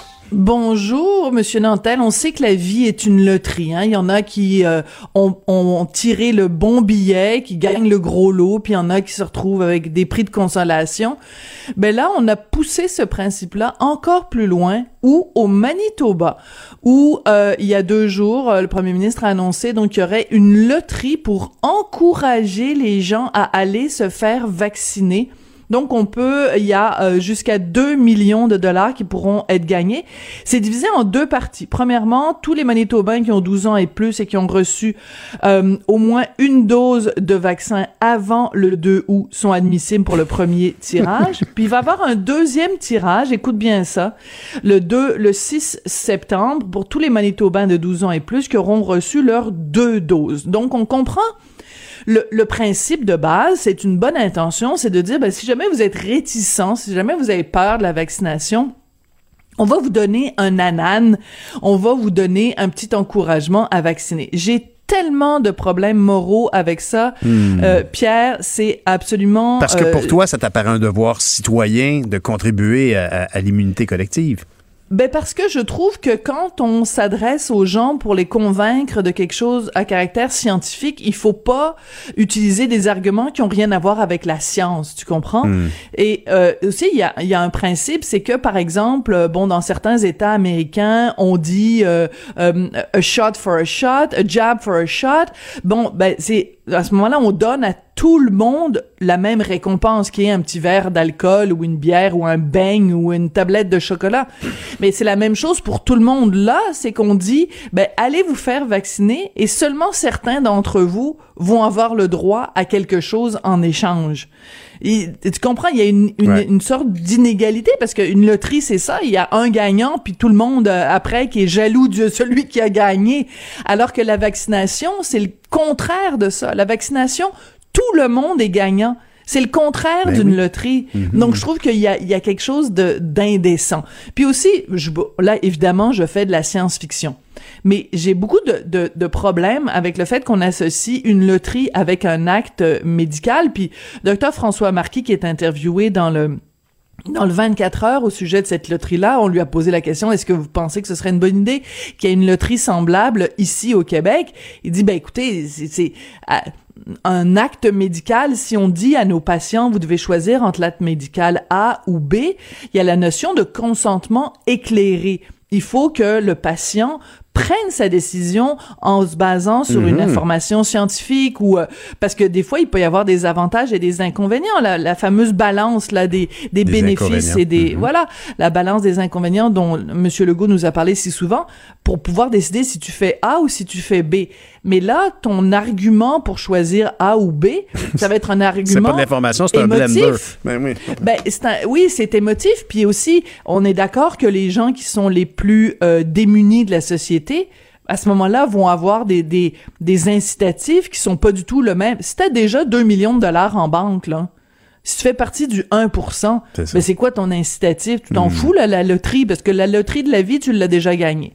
L'autre chose Hmm. que je trouve, c'est que tu- quand on commence à y penser, on, on défait la petite pelote de laine, puis on se rend compte qu'il y a plein de, de, de, de ramifications à cette idée-là. Euh, par exemple, quelqu'un qui euh, regarde ça aller puis qui se dit ben d'un coup parti là l'aide médicale à mourir pourquoi on fait pas une loterie? Tu comprends ce que je veux dire? Ouais, c'est que a- ça, ça vient vicier un peu la, la noblesse Ben- du geste médical et scientifique.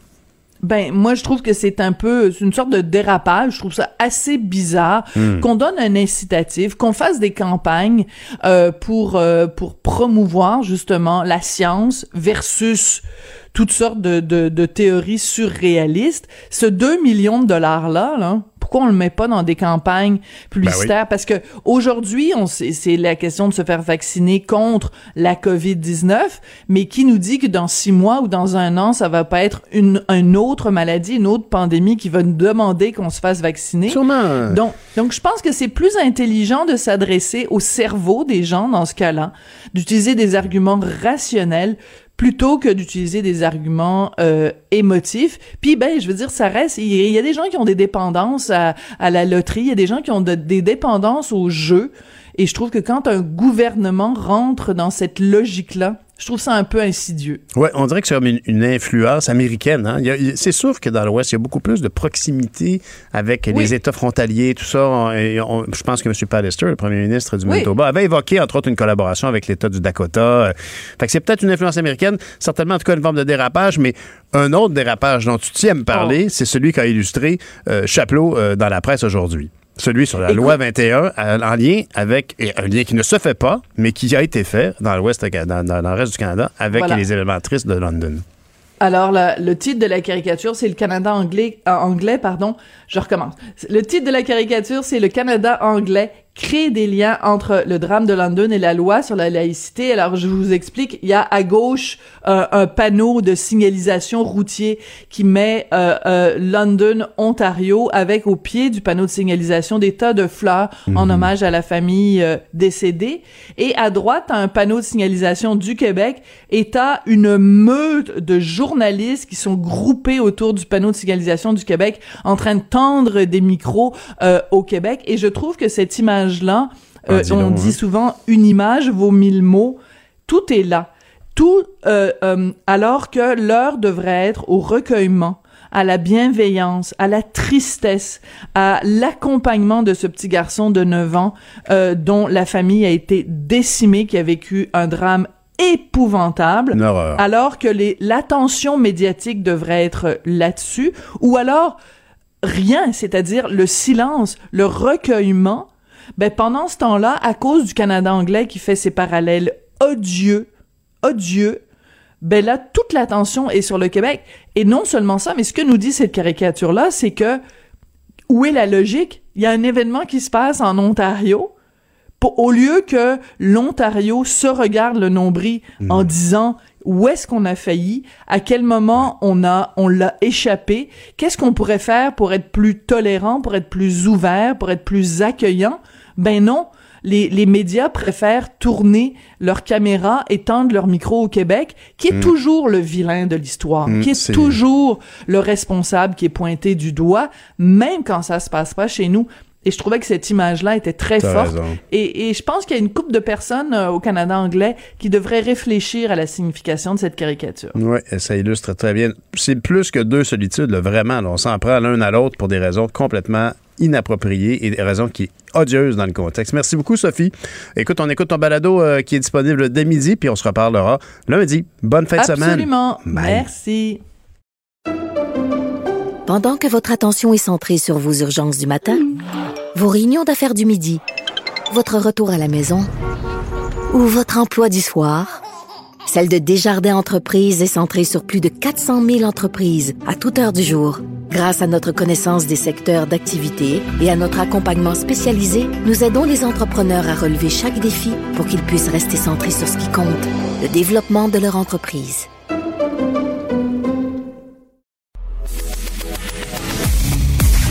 Pierre Nantel. Une voix aussi douce qu'une fraîche odeur de café. On se tanne jamais. Vous écoutez Pierre Nantel. C'est le grand jour pour l'Euro 2021 de foot de l'UEFA qui a lieu dans 11 pays qui débute ce soir avec le match d'ouverture entre l'Italie et la Turquie. Ça va se poursuivre jusqu'au 11 juillet prochain. On en discutera chaque jour de la semaine avec le descripteur des matchs de l'Euro pour TVA Sport, Frédéric Laure. Bonjour Frédéric. Bonjour, avec grand bonheur. Ben oui. C'est vraiment un condensé de soccer dans les veines, mais c'est, euh, euh, affolant. Mais pour ceux qui s'y connaissent pas, comment on distingue l'Euro et la Coupe du Monde? Là? Ça alterne? Euh, oui, ça alterne aux deux ans en quelque sorte parce que c'est à chaque quatre ans chacune des, compétitions, un peu comme les Olympiques. Mais euh, ce que je te dirais, c'est que euh, il y a des gens, il y a des amateurs de soccer, des amateurs de sport qui disent que l'Euro c'est même plus relevé que la Coupe du Monde parce que euh, vraiment c'est là que euh, le soccer vit le plus fort en ce moment dans le monde.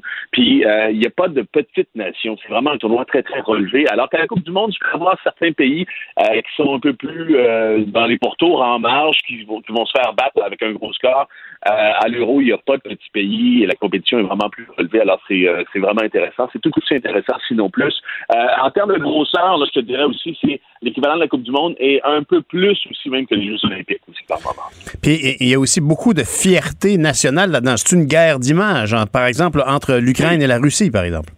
Ben ouais, mais cet euro-là sera géopolitique ou ne sera pas, visiblement, parce que ça commence fort, parce qu'il y a un dossier chaud, tu l'as dit, euh, Ukraine-Russie en ce moment. Euh, Est-ce que tu savais que l'UEFA, c'est-à-dire le- l'organe qui euh, s'occupe du soccer en Europe, a euh, interdit les rencontres entre ces deux nations, parce qu'on connaît les tensions qui existent depuis 2014, notamment avec l'annexion de la Crimée. Euh, bref, les deux équipes nationales ne peuvent plus se rencontrer, même au soccer, en quelque sorte, même diplomatiquement. Euh, le problème pourrait se répéter dans ce tournoi parce que la Russie et l'Ukraine sont là.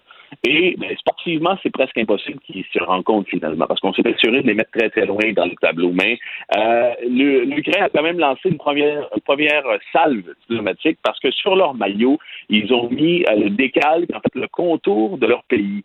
Mais la seule chose, c'est que dans le contour, dans l'ombre de leur pays, ils ont mis la Crimée aussi, ce qui a euh, vraiment ulcéré ou du moins euh, choqué au plus haut point les diplomates russes qui se sont dit wow, wow, c'est pas, on fait pas ça, la Crimée nous appartient. Alors, euh, tu vois, déjà, il y a vraiment des tensions qui se mènent.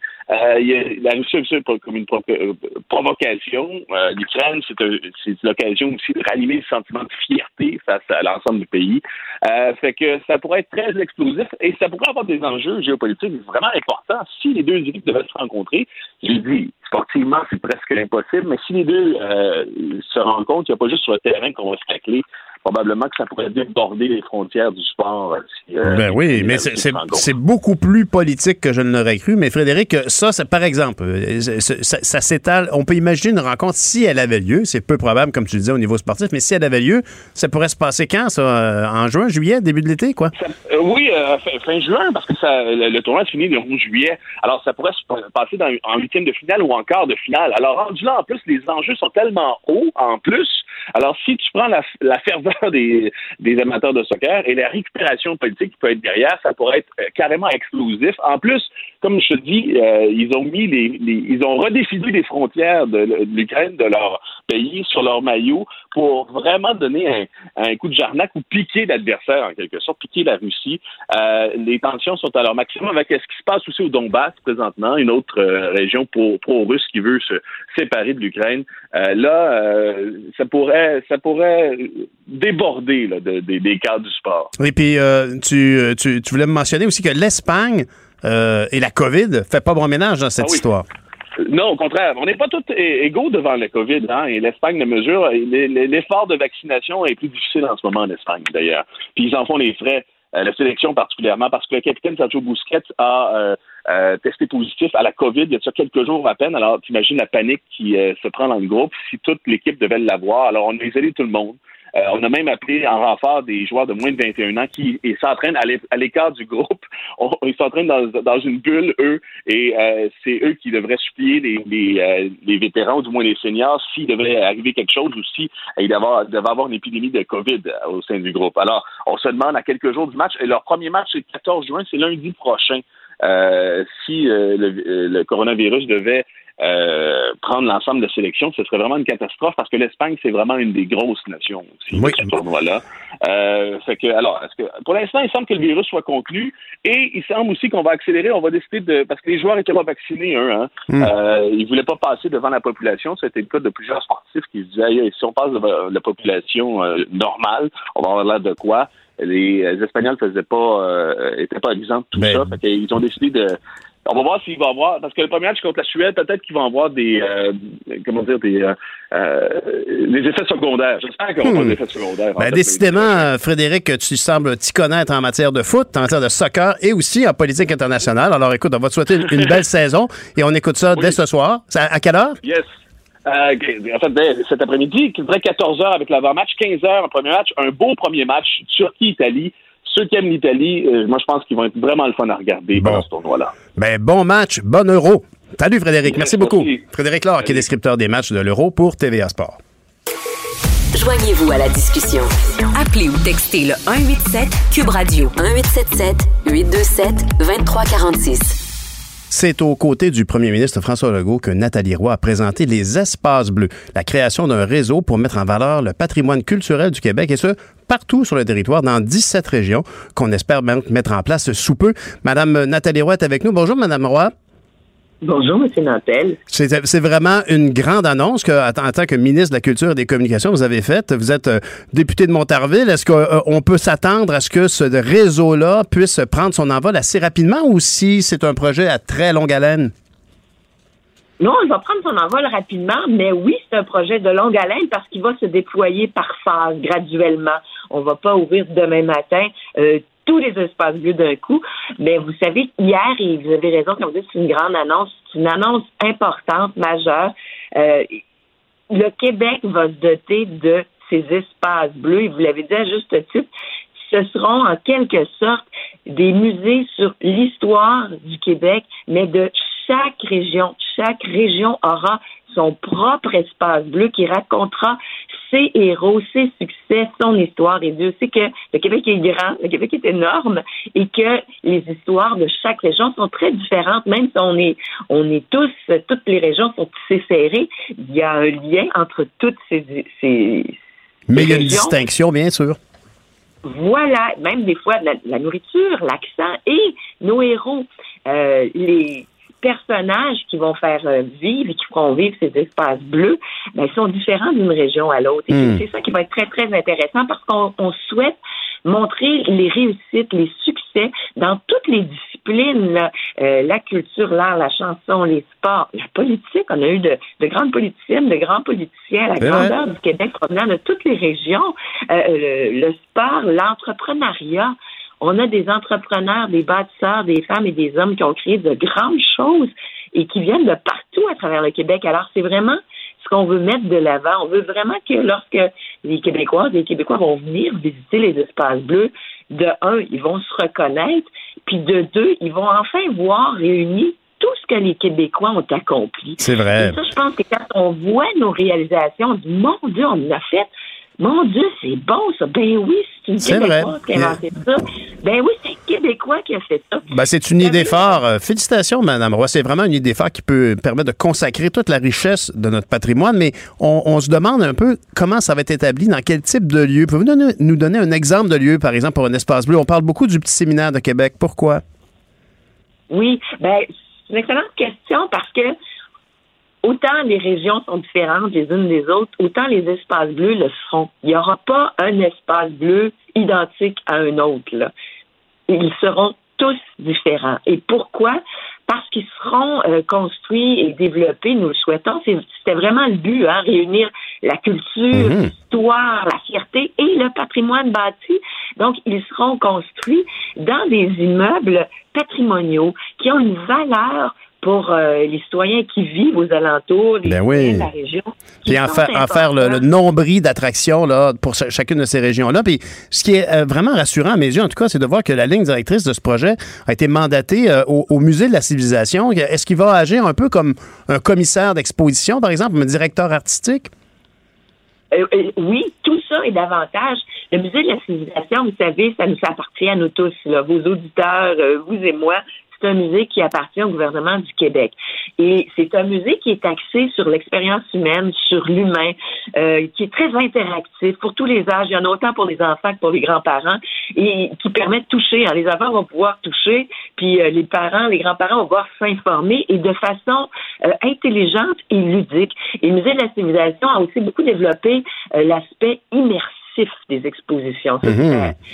Ça doit euh, faire des heureux, en tout cas, euh, au niveau touristique, Madame Roy. Je veux dire, Ca- Caroline Proux, la ministre du Tourisme, doit être très heureuse de cette annonce. Ça va changer la donne au niveau de l'attraction des régions. Ça donne comme un lieu pour, de focus pour aller visiter une région. On va commencer par s'arrêter là, j'imagine.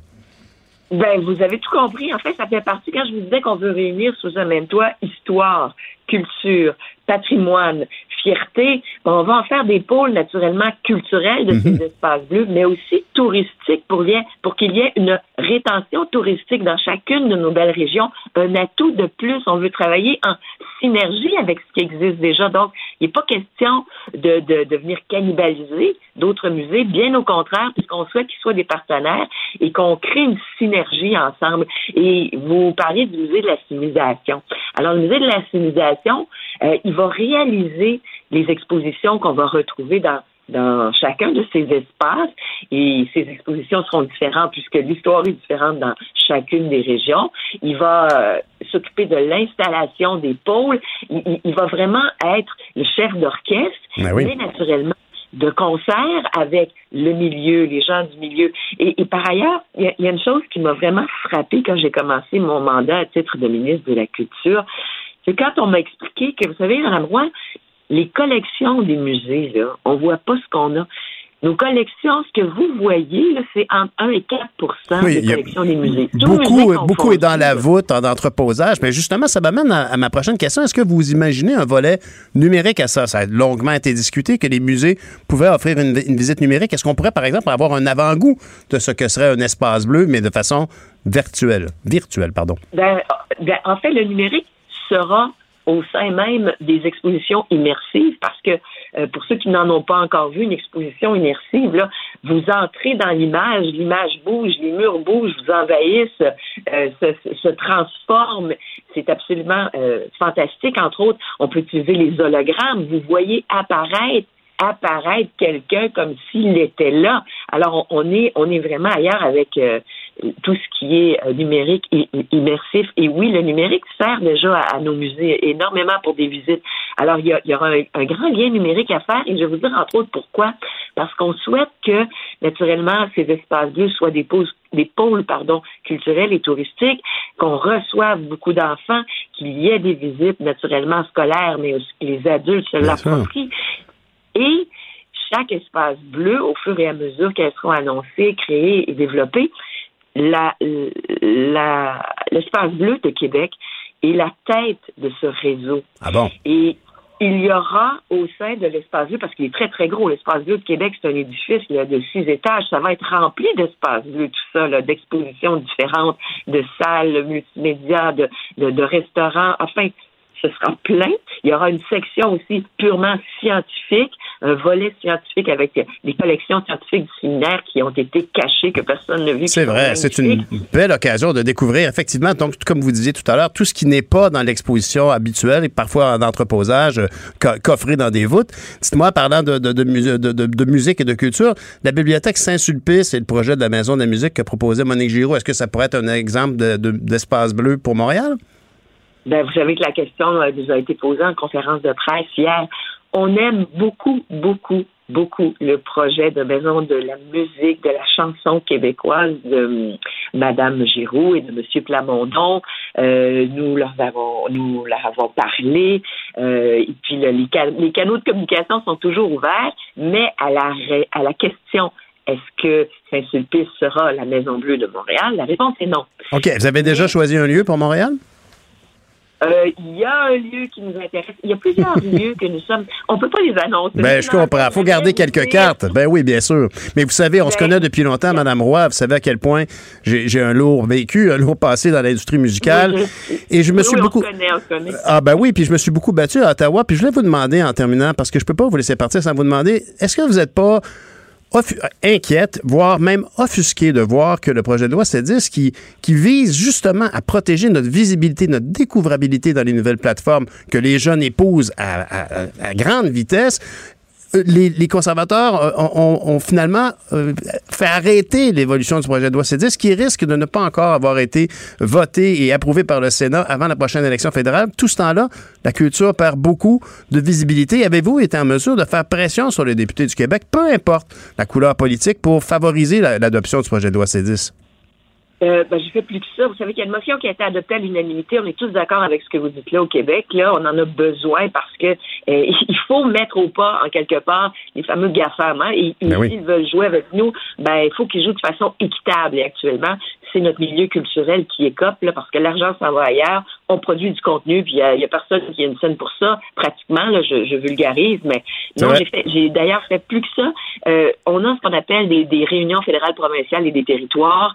Euh, il y avait une réunion euh, il y a pas plus tard qu'il y y a quelques jours, et euh, à cette table, il y avait tous les ministres de la Culture et du patrimoine du Canada, du Canada. Et je vous dis que j'étais la seule qui a parlé en faveur du projet C10, Ça dans la mesure où c'est important pour On- notre culture, la culture québécoise. On voit bien toute la différence. Mais merci de nous avoir représenté à cette table à ce moment-là. Puis je vous félicite pour cette idée phare qui va consacrer euh, toute la richesse de notre patrimoine. C'est un beau projet, les espaces bleus.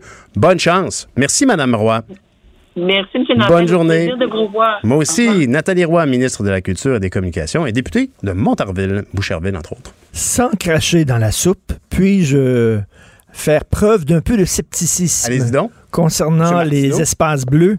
Alors, euh, je pense que ça va être bien intéressant pour les Québécois eux-mêmes quand on va voyager à l'intérieur du Québec, voir notre histoire, tout ça, mais pour, pour les touristes étrangers, soyons sérieux. Si je vais au Texas, moi, là, puis soudainement on rend euh, hommage aux héros de l'histoire du Texas, Ben oui. ça va me passer comme 25 000 pieds par-dessus la tête. Ah ouais? Ben oui. Ah, ben moi, tu T'sais, vois, si j'allais à Nashville, je voulais Ben absolument oui. aller voir tous ces grands de la musique country. Non, non, mais c'est- il y a le musée de la musique country, oui, Mhm. mais tu sais, veut dire que savoir qu'il y avait un gouverneur au Texas qui été, là, tu sais, ou Oui, écoute, ça va servir à tout le moins de halte routière et d'info touristique. Oui, oui, mais pour, pour, pour les Québécois, ça va être le fun de nous-mêmes, de mhm. parler de notre histoire. Oui, oui, Ben, c'est important. Déjà, là, nous intéresser nous-mêmes à notre histoire, c'est déjà quelque chose. Fait que, intéresser les, les touristes étrangers, là.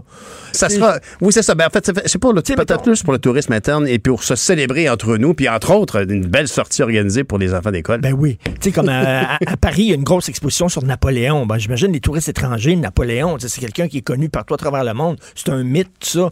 Mais tu sais, allez voir, je sais pas, moi, là, là la statue de... De, de- de- de- de la Bolduc, on veut avoir. Monsieur Martineau. Merci. Bonne émission, salut. Bonne fin de semaine. D'ailleurs, évidemment, j'aimerais bien évidemment remercier tout le monde qui est impliqué dans cette émission. J'aimerais remercier toutes nos chroniqueuses, tous nos chroniqueurs, dont vous, Monsieur Martineau, Luc Fortin et son équipe au contenu, à Cube, Alexandre Moranville-Ouellette, Florence Lamoureux et Mathieu Boulay, à Achille Monet, à la console à la régie et à Maude Boutet, aux actualités, à la recherche de la réalisation. Merci à vous qui nous écoutez. On se reparle demain matin, euh, lundi matin. Au revoir. Cube Radio.